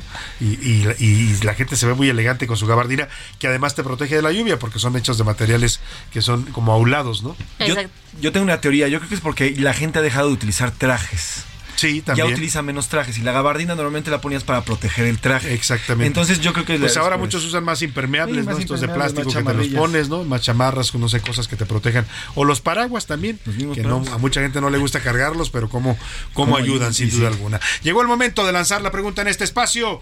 ¿Qué dice el público? Y hay muchos mensajes, Salvador, y agradecemos todos y cada uno de ellos. Gracias de verdad por comunicarse con nosotros. Eh, tenemos varios mensajes. Nos dice por acá el señor Raúl Francisco, Raúl Francisco González. Salvador, buenas tardes. Sobre el tema de los militares, es algo que ha ocurrido desde siempre, desde que existe esta famosa guerra contra el narcotráfico. Los militares tienen manga ancha para hacer y deshacer cuando quieran. El presidente lo ha negado muchas veces, pero hoy ya, por fin, en un video nos muestran que han sido iguales como se han comportado en sexenios anteriores. Saludos, pues Salvador, desde Guadalajara razón, no es algo nuevo, ¿eh? ya ha existido a lo largo de los, de los tiempos, de las décadas, le decía yo, no solo en México, en varios países proceden este tipo de tácticas. Y bueno, pues lamentablemente por eso no hay que andar hablando de más, ¿no? Dicen que más pronto que hay un hablador que un cojo, pues mejor hay que reconocer, hay que evitar este tipo de prácticas que así son ilegales, ¿no? Aún el peor delincuente, cuando usted lo detengan por un delito, tiene derecho a un juicio justo según nuestras leyes, no a que lo sienten ahí en el piso y ahí mismo lo maten, eso no es algo que esté dentro del respeto a los derechos humanos que tanto pregona el presidente. Francisco González nos dice, Salvador, buenas tardes, saludos desde Tlalepantla, Estado de México, sobre la jefa de gobierno y todas las corcholatas deben de renunciar en el momento momento que quieren ser o aspirar a algún puesto. ¿Por qué? Por el simple hecho de que cuando ya hacen campaña se olvidan de su cargo y se dedican todo en tiempo y en forma a hacer esta campaña y abandonan sus cargos. Yo estoy totalmente de acuerdo. Esta renuncia se debe haber dado desde hace ya un par de meses, ¿eh? cuando ya se metieron de lleno a hacer campaña todos los que ocupan un cargo público, pues deben haber tenido la decencia de decir ¿saben qué? Yo ya me dedico a hacer mi campaña y ya mejor que, que, venga alguien a gobernar, ¿no? Los que gobiernan o los que tienen un cargo a nivel de gabinete, en fin, todos los que son senadores, diputados, porque pues una cosa u otra, ¿no? no como dice el, el dicho, no puedes, no se puede andar en la procesión y comer pinole, ¿no? ¿Cómo es? Comer pinole, silbar y comer pinole. No se puede silbar y comer pinole. La otra era también... Ser el santo y andar en la procesión. Algo así dice otra, otro dicho, pero no se pueden hacer dos cosas al mucho, mucho, el que mucho abarca poco aprieta también. Nos dicen por acá, yo apoyo al Ejército Nacional, han sido abandonados en estas tareas de la seguridad pública y la única forma que tienen de defenderse es esa, las balas contra las balas, aunque desde el gobierno les ordenen que no disparen, es la única forma que se pueden defender. Sí, sí, yo estoy de acuerdo, si, si se dan una refriega, pues ni hablar, o sea, el ejército tiene derecho a defenderse también, no van a permitir que los criminales los uh, asesinen. Ya hemos visto también cómo los humillan, cómo los tratan cuando les dijeron ustedes no pueden hacer nada, ¿no? Si los escupen, aguanten, ¿no? Si les den una cachetada, pongan la otra mejilla. Eso vimos también escenas lamentables que a nadie le gustaron. Indigna ver a un soldado humillado por el crimen organizado y tienen, tienen derecho a defenderse. Pero la defensa y el uso de, la, de las armas de fuego por parte de la autoridad también está regulado. Hay una ley que regula el uso de la, de, la, fuerza en el Estado y esa ley dice que no se puede hacer lo que vimos en el video. Totalmente de acuerdo. Por acá el señor Castañeda nos dice, como, como le hacían el Chapulín, me pregunto, ahora quién podrá ayudarnos y defendernos con la renuncia del bombero Ebrard, quién va a pagar los fuegos ocasionados en el extranjero. ¿Quién traerá las vacunas? Bueno, afortunadamente ya, ya, ya se acabó la pandemia, ¿no? Pero eh, fue el que anduvo trayendo vacunas, el canciller Marcelo Ebrard. Dice, buenas tardes Salvador, desde Monterrey, Guillermo Villarreal. ¿Y qué se dice cuando los criminales matan a civiles inocentes? Los soldados sí los sacaron a las calles para combatir a los delincuentes y eso es lo que están haciendo. Pero cuando estos, eh, bueno, le ponen, le ponen los malditos, sí matan a los inocentes, entonces nadie hace nada, todos se quedan callados y nadie reclama. yo creo que, mire, todos reclamamos aquí, siempre también estamos hablando del tema. Yo estoy de acuerdo con su punto de vista y eh, comparto su indignación. ¿eh? Yo no, no defiendo delincuentes, yo creo que si los que andan metidos en eso, Laura, pues saben a qué se atienen, ¿no? Pero lo que se ve en el video, pues no, no se justifica. O sea, insisto, si los matan en una refriega, si, si están disparando los dos grupos, el ejército y los, y los, eh, delincuentes, pues ni modo, si los matan, una pues, refriega. fue una refriega, pero así matarlo en el piso usted, le insisto, eh, eso si lo, si lo, si lo validamos, Hoy, hoy son presuntos narcotraficantes, mañana puede ser cualquiera que detengan, ¿eh? Si usted lo acusa de un delito y lo detiene, pues de una vez nos lo echamos aquí, ¿para qué lo juzgamos, no? Bueno, eso es lo que está en juego con este tipo de, discusiones. Nos dice por acá Salvador, sobre las corcholatas deben de renunciar, pero desde hace por lo menos un año que comenzaron a, pronunciarse sobre sus aspiraciones. No pueden estar en dos lugares al mismo tiempo y naturalmente van a abandonar sus tareas. Lo hemos visto en la Ciudad de México, como los fines de semana no hay quien está a cargo del despacho. Lo hemos visto también en la Secretaría de Relaciones Exteriores, que se da una gira como si fuera artista por todo el mundo a promocionarse. Y bueno, que nos dice Adán Augusto que un día sí y otro también anda en los estados de la Y la gobernabilidad del país, bien, gracias, ¿no? Y el metro de la Ciudad de México, si se cae, pues que se caiga total. Andan, ocupados los gobernantes, ¿no? Nos dice también Ramiro Santillán, el tema, estas personas que asistieron no son blancas palomitas, no son personas que se comportaban bien, apoyamos al ejército. Y nadie los defiende, qué bueno que usted apoya al ejército, yo también lo apoyo, ¿eh? totalmente apoyo al ejército. No, al ejército sí, a la institución, no a soldados que eh, ejecuten extrajudicialmente, esos no, no los apoyo, o sea, con todo respeto. Nos dicen por acá, ¿qué vamos a hacer con la política exterior sin Marcelo? Vamos a hacer un tremendo desastre, nos dice Alejandro. Muy buenas tardes, Salvador. Nos dejan mancos ya sin el señor Marcelo Ebrard en las, relaciones exteriores. Hay que reconocer que de todo el gabinete, la verdad es que Marcelo Ebrard era pues de, los más eficientes, ¿no? Exacto. Por lo menos era los que tenían personalidad propia, Laura, ¿no? Porque la mayoría del gabinete, ¿dónde están? O sea, miren, nosotros los buscamos constantemente, les pedimos entrevistas para que hablen y no quieren ni siquiera hablar. O sea, no abren ni la boca. ¿Por qué? Porque tienen miedo al presidente. ¿no? A veces nos contestaban así. Una secretaria de Estado, no voy a revelar su nombre, que le pedí una entrevista una vez que la vi, eh, eh, la saludé en un, en, un, en un desayuno y le dije, dame una entrevista. Me dijo, es que tengo que pedir permiso. ¿A quién tiene que pedir permiso? Pues a Palacio. Le dije, ah, caray. O sea, yo pensé que usted era secretaria de Estado, pero bueno, así son ahora en este gobierno, ¿no? Sí, me parece que, bueno, Marcelo, sí, la verdad es de, de, desde mi perspectiva, es de, de los personajes políticos en el gabinete eh, mejor preparados. Sí, sin duda alguna. No hablemos de si es o no un dinosaurio como Bartlett, pero... Y no de si nos gusta o no para la presidencia, ¿no? habrá quien le guste, habrá quien no le guste, ¿no? Porque también muchos se acuerdan de la tragedia de la línea 12. El tema es que en cuanto a preparación, experiencia, experiencia, trayectoria y capacidad, es indudable que es el mejor preparado. Víctor Arroyo Luna nos dice, Salvador, las ejecuciones extraoficiales siempre han existido, nunca se justifican, pero siempre han existido. El tema es que no las conocemos. Ahora la pregunta es, si hubiera videos de todos los inocentes, inocentes que sean asesinado por parte del crimen organizado, ¿estaríamos igual de indignados? Sí, yo sí Salvador. estaría muy indignado. yo no sé usted, pero yo estaría igual de indignado. ¿eh? O sea, no insisto, no, no confundamos que no es defender, criticar esto o, o- o exhibirlo, no es defender a los delincuentes para nada.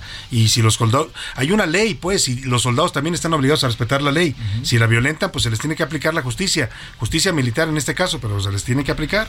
Oscar Cano nos dice desde Monterrey, acá andamos con 38 grados, Salvador, bastante calor, ya saquen los botes. Los aspirantes deben renunciar a su cargo y Marcelo se, sí, dice, y si Marcelo se cambiara de partido, yo seguro votaba por él. En este gobierno aún hay ejecuciones, Oye, aparte remata con dijeron los botes, Alex, no las corcholatas. Alex me puso ahí las, corch- las corcholatas, ya estamos cansados de tanta corcholata. Uy, sí. Los botes se onan diferente cuando los tapas, es.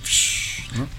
Sale la espumita. Nos dice por acá, saludos Salvador, soy Alberto desde Colima. Sheinbaum todavía quiere tener sus recursos, los recursos que como jefa de gobierno tiene para seguirse moviendo y para seguirse promoviendo. Por eso es que no quiere re- renunciar, nos dice. Ella acá, y saludos. todos, ¿eh? todos quisieran el cargo público, porque oiga, una, cuando está usted en un cargo, es secretario de Estado, o es jefe de gobierno, o es gobernador de un Estado, o es senador, y más si es un, un papel relevante, pues ahí tiene una plataforma, desde todo el mundo lo ve, donde lo que usted diga es noticia. Cuando ya no está ahí, pues hay que rascarse con sus propias uñas, y eso es lo que parece que algunos no quieren hacer. Nos dice por acá Salvador, el tema no solamente son los militares. ¿Qué me dices de las policías municipales que asesinan a inocentes que ah, por órdenes del crimen organizado? Los uniformados en, el- en general en el país ya están cooptados y son una bola de violentos. Totalmente, estoy totalmente de acuerdo con usted. Las policías municipales casi en toda la República, me atrevería a decir, están al servicio del narcotráfico. Y ese era el tema inicial para el cambio, Salvador, cuando empezó este gobierno, reforzar estas, estas policías y municipales. Terminamos debilitándolas más, les Y quitaron metiendo más a los militares. fondos, el Fortasec, el- ¿te acuerdas? Todos los, los recursos para policías municipales los quitaron porque todo se fue el presupuesto al ejército y a la Guardia Nacional. Silvia, Silvia Silva, desde la Ciudad de México, la señora Claudia Sheinbaum no quiere renunciar ahora, sino hasta el dos- a diciembre de este fin de año, para que sigamos pagando con nuestros impuestos parte de la campaña que lleva haciendo desde el inicio de este año. Así, así no, señora Claudia, y tienen que renunciar todos, nos dice la Así señora no, Silva. hazlo, como dicen. Así no, han lo decía por acá. Salvador, buenas tardes. Tienen que renunciar todos, pero ya, si quieren ser candidatos. Y lo mismo del otro lado. Ah, perdón, del otro lado no sabemos ni quién hay. Saludos, Salvador. Bueno, sí hay varios. ¿eh? Sí hay varios y también tienen cargo, ¿eh? Unos son diputados, sí. senadores. Bueno, son, sí hay varios que se vean chiquitos es otra cosa, ¿no? Están llegando, nos dice otra vez el señor Ángel. Yo también votaría por Marcelo si estuviera en otro partido. Saludos, Salvador. Ay, ay. están empezando a llegar varios mensajes de esos. No ¿eh? lo descarte, no lo descarte No lo todavía. hoy ¿eh? todos los periódicos titulan "Ma- Marcelo se queda en Morena, pero renuncia al cargo, ¿no? Hasta hoy Marcelo dice que va a entrar al proceso interno de Morena y que va a jugar con las reglas que le pongan el domingo.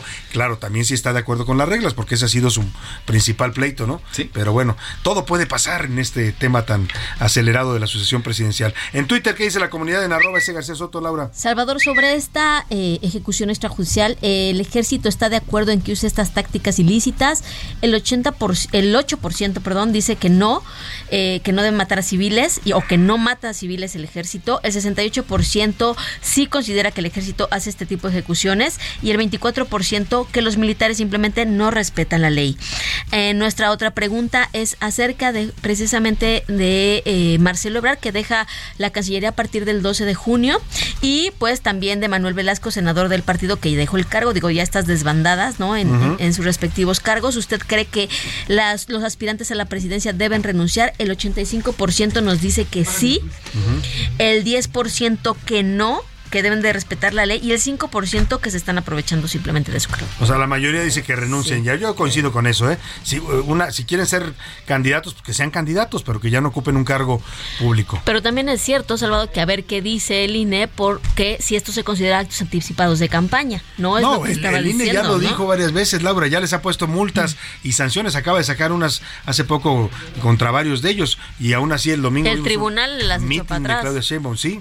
Pues el, el INE siempre ha dicho que son actos anticipados de campaña, pero pues ya yo, yo siento que la ley electoral ya se la pasan por sálvase a la parte, ¿no? Pues sí, de- desde, desde, desde abril que llegó que hubo un recambio ahí en, en el Instituto Nacional Electoral, sí ha habido un notable cambio en cuanto al, al- pues, a Ah, bueno, señalar sí, a quién es ha que hecho. hay que recordar que el INE ahora tiene una presidenta Guadalupe Tadei, la nueva más afín a, la 4T. Exactamente. Entonces sí han bajado un poco el tono. Cuando estaban Lorenzo Córdoba y Ciro Murayama, tiro por viaje, estaban sacando multas y sanciones y apercibimientos en contra de los aspirantes presidenciales, sobre todo las corcholatas. Más mensajitos brevemente. Tenemos más mensajes, Salvador. Buenas tardes, Salvador. Te, te- te saluda, te saluda la señora Irma desde Sonora. Aquí se nos cuecen hasta los huevos, y no pienses mal, sino los huevos en un Sí, coche con el sí lo calorón creo. 42 grados, Lo, dicen lo acá, he visto, Salvador. Irma, he, te- he tenido eh, la oportunidad de estar allá en Sonora varias ocasiones, tengo familia allá en Ciudad de Obregón que les mando un saludo, y sí, he visto cómo usted pone un blanquillo en el, en el cofre de un coche y se hace al- cuando está el calor intenso. Le mandamos un abrazo, pues no tan cálido, más bien un abrazo tampoco frío, pero fresco para que usted se refresque allá en Ciudad, en Sonora. En. Sonora, eh, Francisco Garrido dice, Salvador, buenas tardes. Sobre el tema de las corcholatas, para quienes no votamos por Morena ya estamos hartos. No estamos viendo qué pasa del otro lado, enfrente con la oposición. Y ellos cuándo van a definir. Como van, van a perder para el A, próximo a ver si me ponen un 2024. audio de los herm- hermanos Lelos de los polivoces, ¿se acuerdan? Para que entienda la gente qué está pasando con la oposición, porque más o menos andan en ese tono de estos eh, comediantes, estos personajes tan, tan famosos allá por los años eh, ochentas. Eh, a ver, ahí van los hermanos Lelos para que. ¿Qué está haciendo la oposición y sus candidatos a, a la presidencia? Escuche usted. De todos mis avances científicos, siento muchas ñañas. iguanas ranas. Pero antes cuéntame cómo te fue. ¿Conseguiste trabajo? Fíjate que sí, hermano Lelo, por fortuna. Así, con eso le respondo. sin- ¿Cómo te fue en el Estado de mayores México? comentarios. Pues fíjate, hermano Lelo, que perdimos Oye, por culpa ¿qué del pasó con el Estado de México? Perdiste. Ay, fíjate, hermano Lelo, que fue culpa del gobernador del MAS. Yo no tuve la culpa. El así, así respondieron el la oposición. Andan en la lela para que me entienda. Más bueno, vámonos rápidamente a otros temas. Eh, vamos a hablar de la onda de calor que nos comentaba nuestra radio escucha de Sonora, pero también seguramente nos están en Monterrey, en Tuxtla Gutiérrez, en Mérida. ¿Qué me dice de Mérida? Que también sabe hacer calor. En Chilpancingo, también que es bastante caluroso. En varias partes de la República donde nos escuchan allá en la comarca lagunera. En Guadalajara también se están asando. Pues eh, eh, van a entender esto que estamos hablando. El 80% del territorio nacional en estos momentos está sufriendo esta tercera ola de calor. Las temperaturas rebasan desde los 30, 31 hasta los 45 grados centígrados. Escuchemos esto que nos preparó nuestro jefe de información, José Luis Sánchez. ¡Qué calor!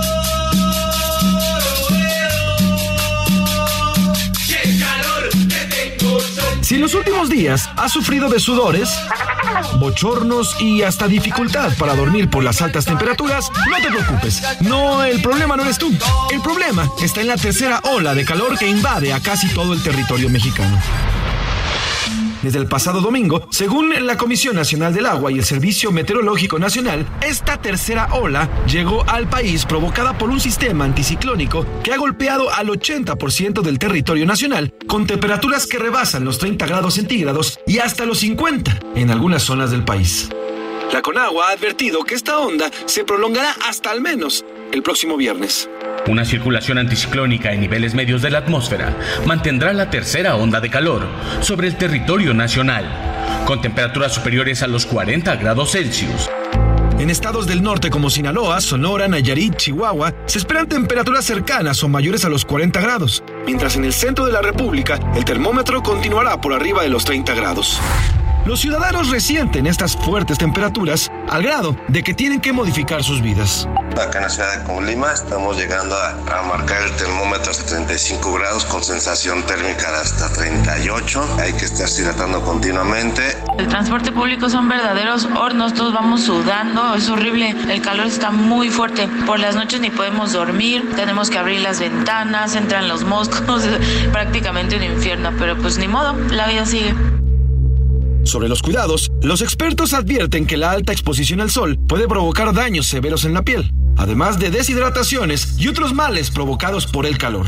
Es por ello que la doctora Isabel Argüelles hace estas recomendaciones. Las recomendaciones es mantenerse hidratados, tomar al menos 8 vasos de agua al día o lo que son 2 litros diarios. Hay que arrancar incluso el día con un vaso de agua. Hay que utilizar este protector solar con un factor protector arriba del 70, utilizar ropas delgadas, consumir frutas de temporada y evitar alimentos que sepamos que pudieron echarse a perder ya. Según expertos del Grupo sobre el Cambio Climático de la UNAM, en los últimos 50 años, la temperatura promedio de nuestro país ha aumentado en 0.85 grados centígrados, lo que representa un cambio importante en el ecosistema nacional.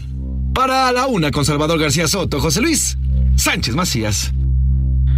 Pues ahí están, ahí está estas olas de calor que están afectando a la República Mexicana y las recomendaciones de los expertos. También buscaremos a la Secretaría de Salud para que nos informe. Ayer sacaron un comunicado también alertando a la población, recomendando esto que, pues también recomendaba la doctora que consultó José Luis Sánchez, el hidratarse bien, por lo menos ocho vasos diarios de agua, el equivalente a dos litros. Decía, y es un buen consejo este en la mañana que usted levante, lo primero que haga, se levante es tómese un vasito de agua. De esa manera empieza su día hidratado, no exponerse tanto al sol, porque la radiación solar está eh, incrementándose, y bueno, también pues eh, mm, cuidar sobre todo a las poblaciones más vulnerables, a los niños, a los adultos mayores, mantenerlos constantemente hidratados. A veces también es recomendable comprar estos sueritos, ¿no? Que ayudan también a que la gente no se deshidrate. Oiga, vamos rápidamente a esto que le estamos comentando. ¿Se aprovecha o no se aprovecha el cargo público cuando se tiene un cargo y se al mismo tiempo se es aspirante presidencial? Hace unos minutos, en pleno horario laboral, en día laboral, la jefa de gobierno acudió al cuarto foro llamado Justicia en un México próspero. Lo organizó el Partido Verde Ecologista. Supuestamente es un foro de justicia, pero escuche usted cómo recibieron y despidieron a Claudia Sheinbaum. Eh, lo más importante para nosotros son los principios de la cuarta transformación.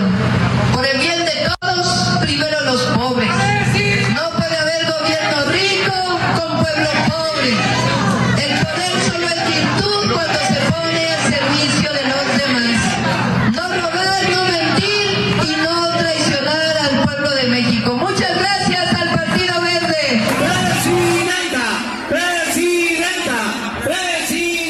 entonces hablamos de justicia o hablamos de campaña. Vámonos a la pausa con esto que se llama Mothers of Disappeared, Madres de Desaparecidos. Es una canción de YouTube en 1998 que se hizo en homenaje a las madres de todos los desaparecidos.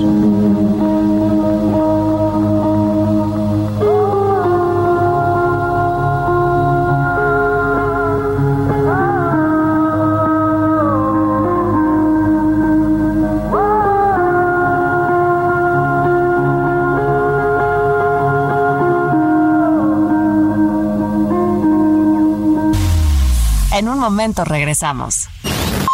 Ya estamos de vuelta en A la Una con Salvador García Soto. Tu compañía diaria al mediodía. Toma un minuto y piensa en tu momento favorito. El nacimiento de tu primer hijo o su primer cumpleaños. Ahora piensa en las empresas y en los empleos que hay detrás. El de Ana que trabaja en la empresa donde hacen los biberones. El de Carlos que hace los pasteles. Empresarios y colaboradores trabajamos para que a todos nos vaya mejor. CIRT, Radio y Televisión Mexicanas. Voz de las empresas. Consejo de la Comunicación. Sri Lanka tiene una de las cifras de desapariciones forzadas mayores del mundo, entre 60.000 y 100.000 personas desde finales de la década de 1980.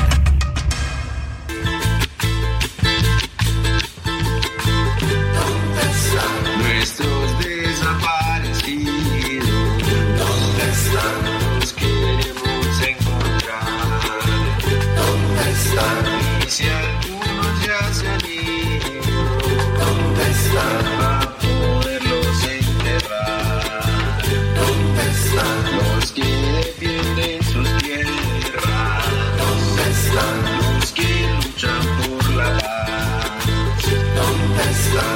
que han muerto por la guerra?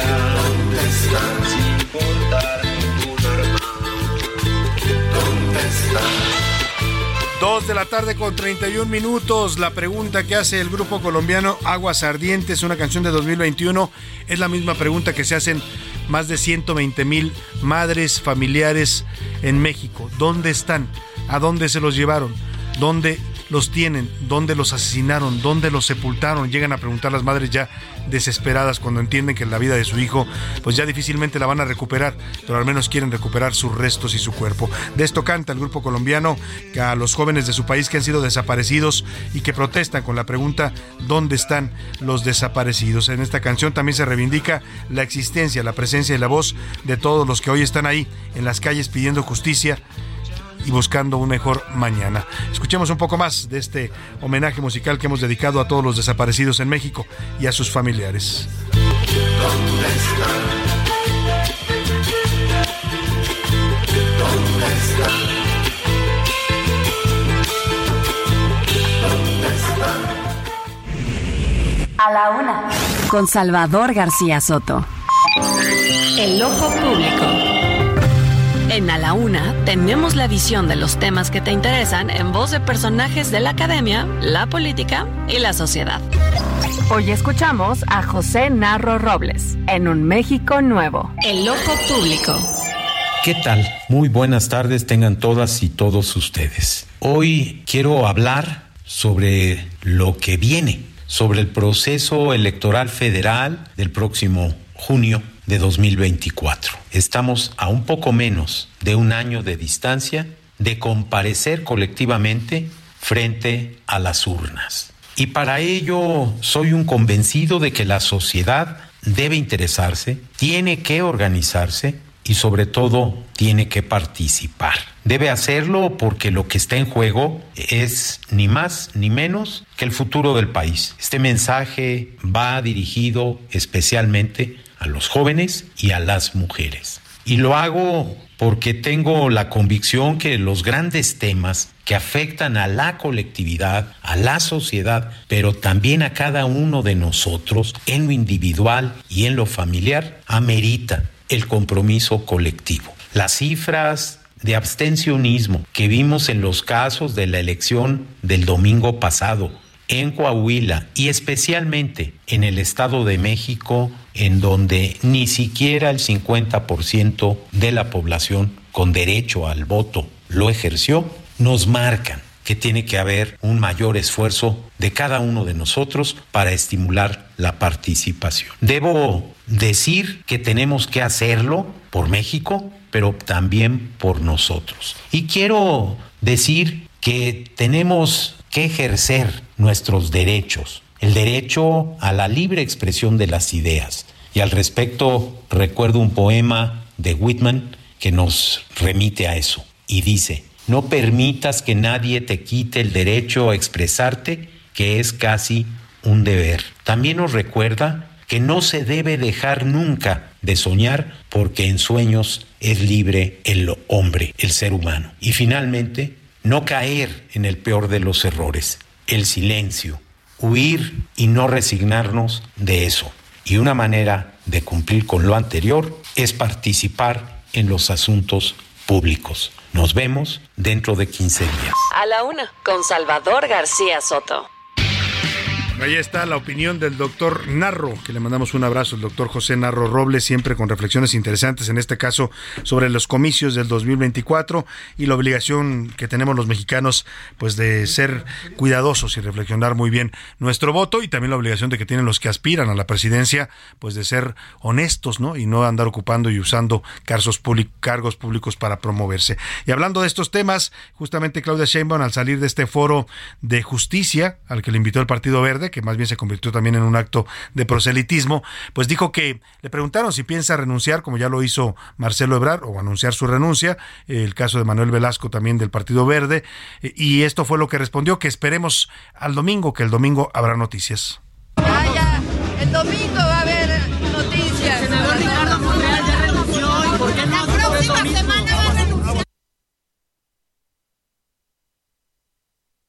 Escucha cuando le preguntan a Claudia Sheinbaum y dice la próxima semana, el domingo habrá noticias, esperemos a la próxima semana. Esto confirma lo que yo le decía. Es un hecho que también Claudia Sheinbaum junto con todos los demás aspirantes van a renunciar, solo están esperando a que se haga el anuncio oficial el domingo del método de Morena y después de eso empezarán a surgir las renuncias, ya lo confirma el propio presidente López Obrador y ahí se escucha que una reportera le dice, "Ricardo Monreal ya renunció." Pues no, Ricardo Monreal tampoco ha, ha renunciado. Dijo también que después del domingo va a tomar su decisión. Escuche usted a retirarme del cargo para competir democráticamente en la sucesión presidencial cuando llegue el momento. Estoy totalmente seguro de que será para bien y estoy preparado y listo para poder eh, Ricardo Monreal, que ya están deseando un discurso. Nada más le preguntaron si renuncia o no.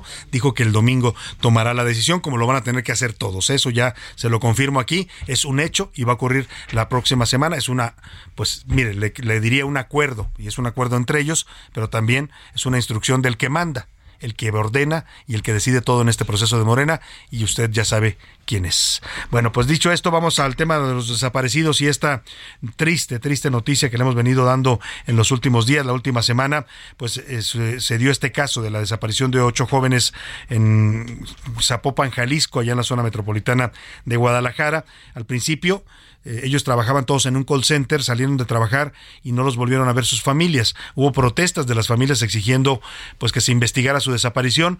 El gobierno del estado y la fiscalía del estado al principio quisieron desacreditar. Dijeron que la empresa era una empresa rara, que había cosas sospechosas. Oiga, yo puedo entender que la empresa tal vez sea sospechosa, pero ¿qué culpa tienen los jóvenes? Y eso justifica que los desaparezcan, pero no solo que los desaparezcan, hoy sabemos y se confirma, lo confirma la Fiscalía de Justicia de Jalisco, que los asesinaron, los descuartizaron y los metieron en bolsas de plástico. 45 bolsas contenían, confirma las autoridades de Jalisco, los cuerpos de estos jóvenes que pues tristemente fueron asesinados en Jalisco. Mayani Mariscal, te saludo allá en Guadalajara. Cuéntanos esta triste noticia. Yo no quiero encontrarlo así, pero tengo esperanzas de poderlo localizar ya para que ya termine todo este calvario. Las pruebas que realizaron a los restos que se extrajeron del barranco en la colonia Mirador Escondido en Zapopan sí corresponden a los ocho jóvenes que se encontraban desaparecidos y quienes trabajaban en una empresa con supuestas actividades de call center que operaba desde Zapopan, Jalisco. Esta información se dio a conocer el día de ayer eh, por parte de la Fiscalía y bueno, las víctimas son Arturo Robles Corona de 30 años, Carlos Benjamín García Cuevas de 31, Jorge Miguel Moreno Morales de 28, Mayra Karina Velázquez Durán de 29, Jesús Alfredo Salazar Ventura de 37, Juan Antonio Estrada de 34 años y los hermanos Carlos David e Itzel Abigail Valladolid Hernández de 23 y 27 años de edad. Estamos obteniendo y rescatando algunos cuerpos, algunos segmentos. Ya estamos trabajando de manera coordinada con el Instituto Jalisciense. Así, sus familiares también eh, pues ya fueron notificados de esta confirmación. En las próximas horas se les estarían entregando sus restos para realizar pues la despedida correspondiente a cada una de estas ocho personas. La verdad, mucha tristeza. Pues hasta ahorita son 45 bolsas las que están sacando. Es un dolor angustiante porque pues no sabes dónde está ni tu persona desaparecida. Y por lo pronto hay que recordar este barranco cuya profundidad es de aproximadamente 40 metros. Todavía continúa con el operativo vigente. Hay más de 200 personas, tanto de la Fiscalía Especial de Personas Desaparecidas del Instituto Jalisciense de Ciencias Forenses, de la propia Fiscalía, y se encuentran revisando la zona para extraer más restos y revisar sobre todo que en las inmediaciones pues no se tengan más cuerpos.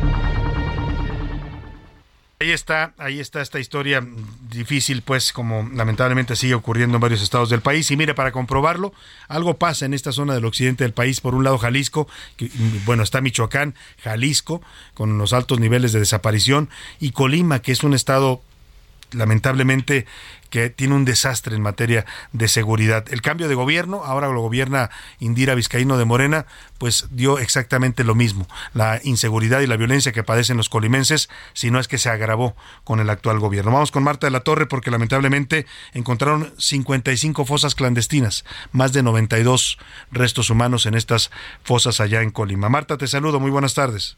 Buenas tardes, Salvador. Informarte que la Fiscalía de Colima dio a conocer la conclusión de trabajos para localizar fosas clandestinas en la comunidad de Cerro de Ortega Tecomán, aquí en el estado de Colima. Y es que la dependencia confirmó que fueron localizadas 55 fosas clandestinas, de las cuales exhumaron 92 restos humanos. Los trabajos duraron más de 50 días, del 15 de abril al 4 de junio, en los que diversas áreas de la dirección buscaron de manera minuciosa en pozos de sondeo y descarte en los que se localizaron estas fosas clandestinas. El fiscal especializado en desaparición de personas, Héctor Javier Peña, indicó que la información disponible hasta el momento apunta que la mayoría de los restos tienen tres años a la fecha de haber fallecido. Además, la información preliminar indica también que estos restos humanos corresponden a personas adultas cuyas edades podrán calcularse por medio de los dictámenes correspondientes. Hasta aquí la información de Colima. Gracias, buenas tardes.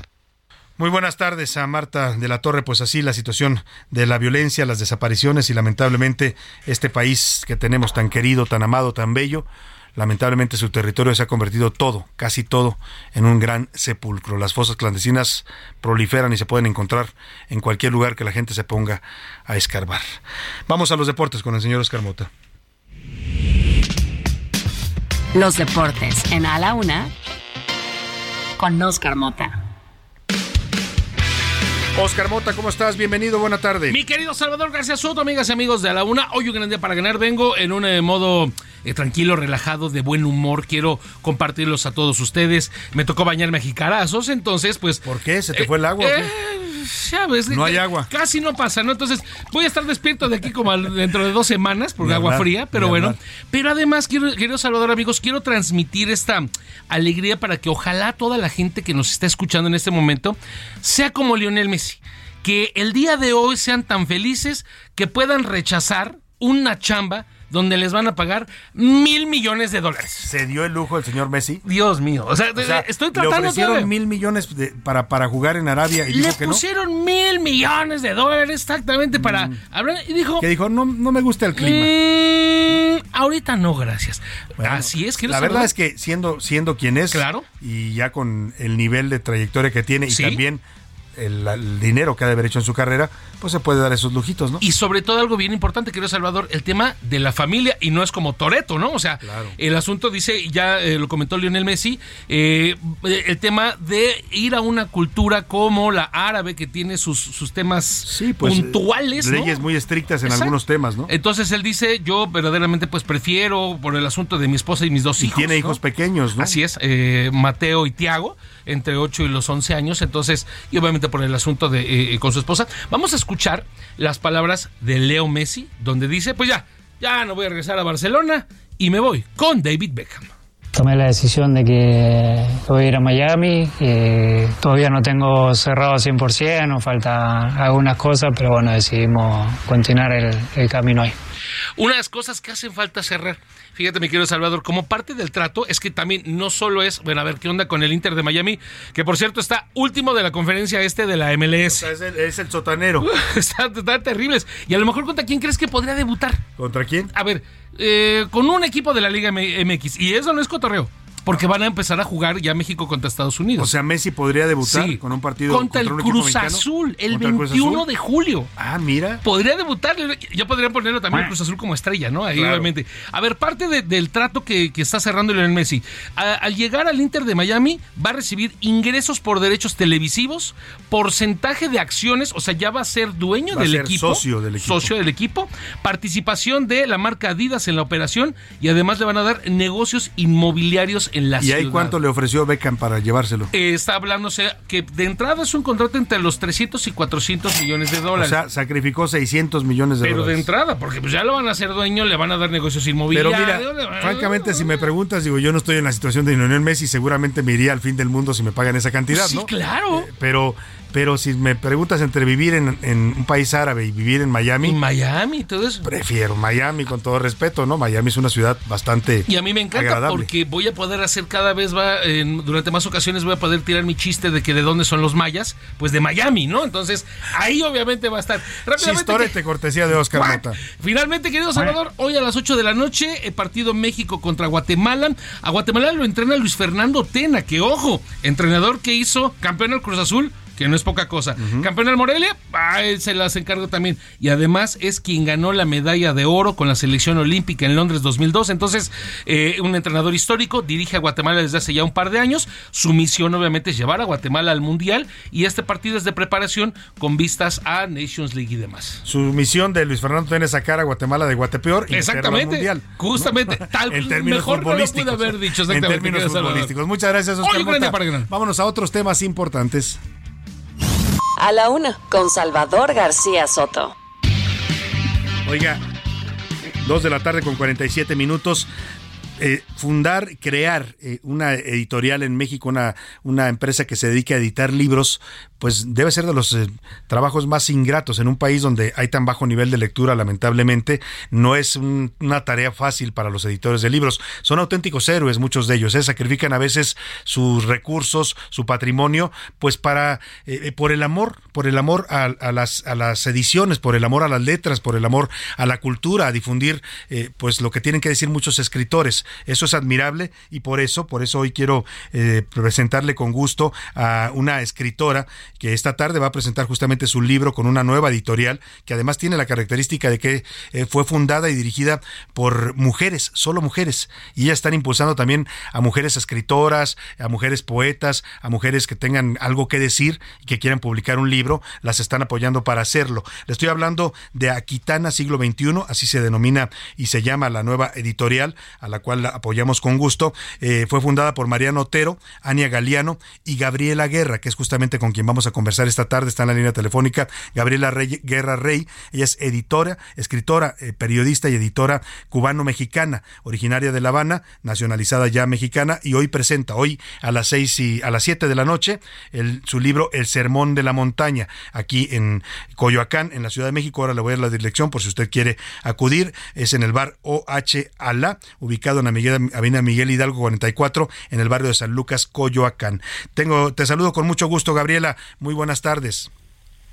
Salvador, encantadísima. Buenas tardes y gracias por la presentación. Hombre, Gabriela, eh, vas a publicar, a- a- además de que eres de las fundadoras, también impulsoras de esta gran iniciativa que es Aquitania Siglo XXI, presentas hoy tu libro con esta, tu primer libro con esta editorial. El sermón de la montaña, un Sí. sueño imposible por las barrancas de la vida y bueno, un libro de vida. Entonces, a, a unas poquitas horas estoy más que emocionada. Sin, sin duda alguna. Eh, platícanos, el Sermón de la Montaña habla de tus experiencias como corredora, como, como, mm, como eh, no sé cómo llamarle a las personas que suben corriendo hacia las montañas, que van por zonas boscosas, por zonas naturales. Has recorrido, tuve la oportunidad de ojear el libro, lo estoy leyendo y la verdad es muy interesante porque compartes muchos aprendizajes que has tenido en este, en esta búsqueda, dices tú, pues de tu, de tu propia libertad, de tu propia identidad, y la encuentras en este contacto con la naturaleza y en estas montañas maravillosas que hay en México y en varias partes del mundo que has tenido oportunidad de conocer. Sí, así es. Bueno, nosotros nos llamamos a nosotros mismos corredores de montaña. Corredores de montaña tal cual, sí. Así es. Y, y sí, así es. Es un, nada, un momento de la vida en el que para mm, poder saltar, eh, valga la analogía, eh, algunas de esas crisis tremendas que, Que por las que todos pasamos en la vida, que tenía que ver en este caso con la migración, con los primeros años de vivir en México y reacomodarme a, a todo lo que había sido la salida después de Cuba. Bueno, eh, descubrí, descubrí las carreras de fondo, descubrí los volcanes de México, descubrí las barrancas de la Sierra Tarahumara en un viaje periodístico totalmente, no de corredora, pero esos fueron detonantes para que empezara a practicar estos deportes de aventuras y que poco a poco eh, esos deportes, esa aventura, ese vínculo, como dices, un vínculo que se crea en la naturaleza y que nos hace darnos cuenta que somos parte de ella y no eh, los dioses que la dominan, sino en todo caso lo contrario, fue, fue eso, fue el salto para darme cuenta de que estaba buscando algo más que no era solo curarme o sanarme de, de una mala temporada, ¿no? Claro. sino era reencontrar una nueva forma de, de vida. Se convirtió en una filosofía de vida y bueno, un poco más adelante el, el libro recorre desde lo- el año 2014 aproximadamente en que fui a conocer las Barrancas del Cobre por primera vez y Ujú. el año 2019 que bueno, después nos paralizamos por, por la, La pandemia, pandemia. pero Igual ese año tenía ya previsto terminarlo porque ese año finalmente corrí la ultramaratón en las barrancas del Ba- Caballo Blanco, en las barrancas del Cobre y cerré el año con el maratón de Atenas, que bueno, para todos los que hacemos carreras de fondo es como un idilio, ¿no? Un sueño Es poder el ir ahí a maratón correr el- original, el ¿no? El primero que se corrió en la historia. Ahora, eh, Gabriela, a las personas que nos escuchan, que se interesen en, en leer tu libro, ¿qué van a encontrar? ¿Qué les quiere, qué les quiere transmitir Gabriela Guerra Rey en este Sermón de la Montaña? Yo les quiero transmitir exactamente eh, esto de que no hay, o sea, cuando yo llegué ahí a las barrancas del cobre por primera vez y vi y supe la historia de los rarámuris y cómo eh, la fortaleza y la cultura que tienen de corredores, que son considerados los mejores corredores del planeta. Impresionantes, ¿no? Han ganado ultra tra- trails en todo el mundo. Sí, son así como que los grandes campeones vienen a batirse con ellos y no pueden, ¿no? Y pensaba si algún día yo pudiera bajar a esas barrancas y correr con ellos, simplemente porque me por la belleza, ¿eh? no, en ese momento no estaba aspirando a más nada. Eso me parecía un sueño imposible. Y bueno, en 2019 Lo dijiste. Corrí 85 kilómetros de Barranca del Cobre junto a los Tarahumara. Eso es lo que yo quisiera decirle a la gente. Qué no hay maravilla. sueños imposibles. Además, lo que he tenido oportunidad de leer es unas descripciones maravillosas de este país, visto desde ahí, desde las montañas, desde las barrancas del cobre.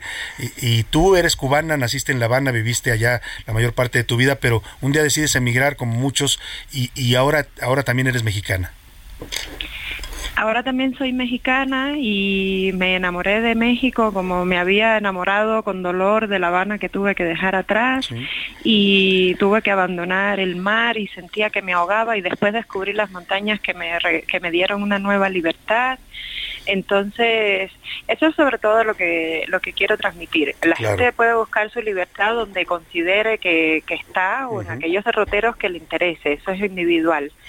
Pero que pue- todos podemos ir por aquello que queremos Claro. y que si vamos, eh, es muy posible que lo logremos. Si no vamos, nunca nos vamos a enterar, ¿no? Qué, qué bonito mensaje. Me quedo con eso. Hay que ir por lo que uno quiere, hay que eh, hacer los sueños imposibles, hay que hacerlos posibles, como lo hizo Gabriela Guerra Rey. Y hoy por la tarde, si usted quiere acudir, lo invito y, y nos invita, invítanos también, Gabriela, a que acudan a esta presentación. Entiendo que te lo va a presentar el libro Rosana Ayala, que es columnista aquí en el Heraldo de México.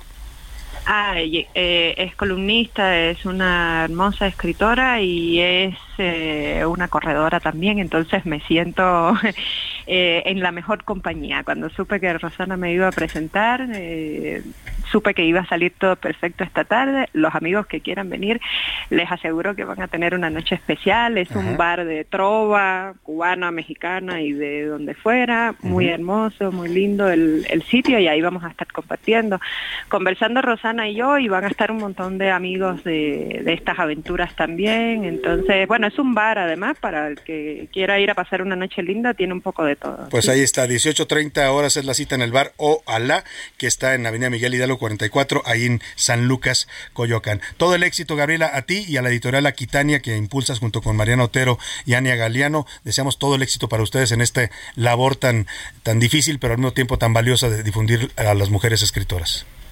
Muchísimas gracias, Salvador, A ti, por tu muchas gracias. espacio. Un abrazo y Igualmente un para ti. grandísimo a la audiencia. Muchas gracias a, a Gabriela Guerra Rey, escritora, periodista y editora cubano-mexicana. Me despido de usted. Que pase una excelente tarde. Provecho. Aquí lo esperamos todos el lunes a la una.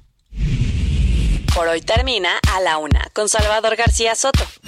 El espacio que te escucha, acompaña e informa. A la Una con Salvador García Soto.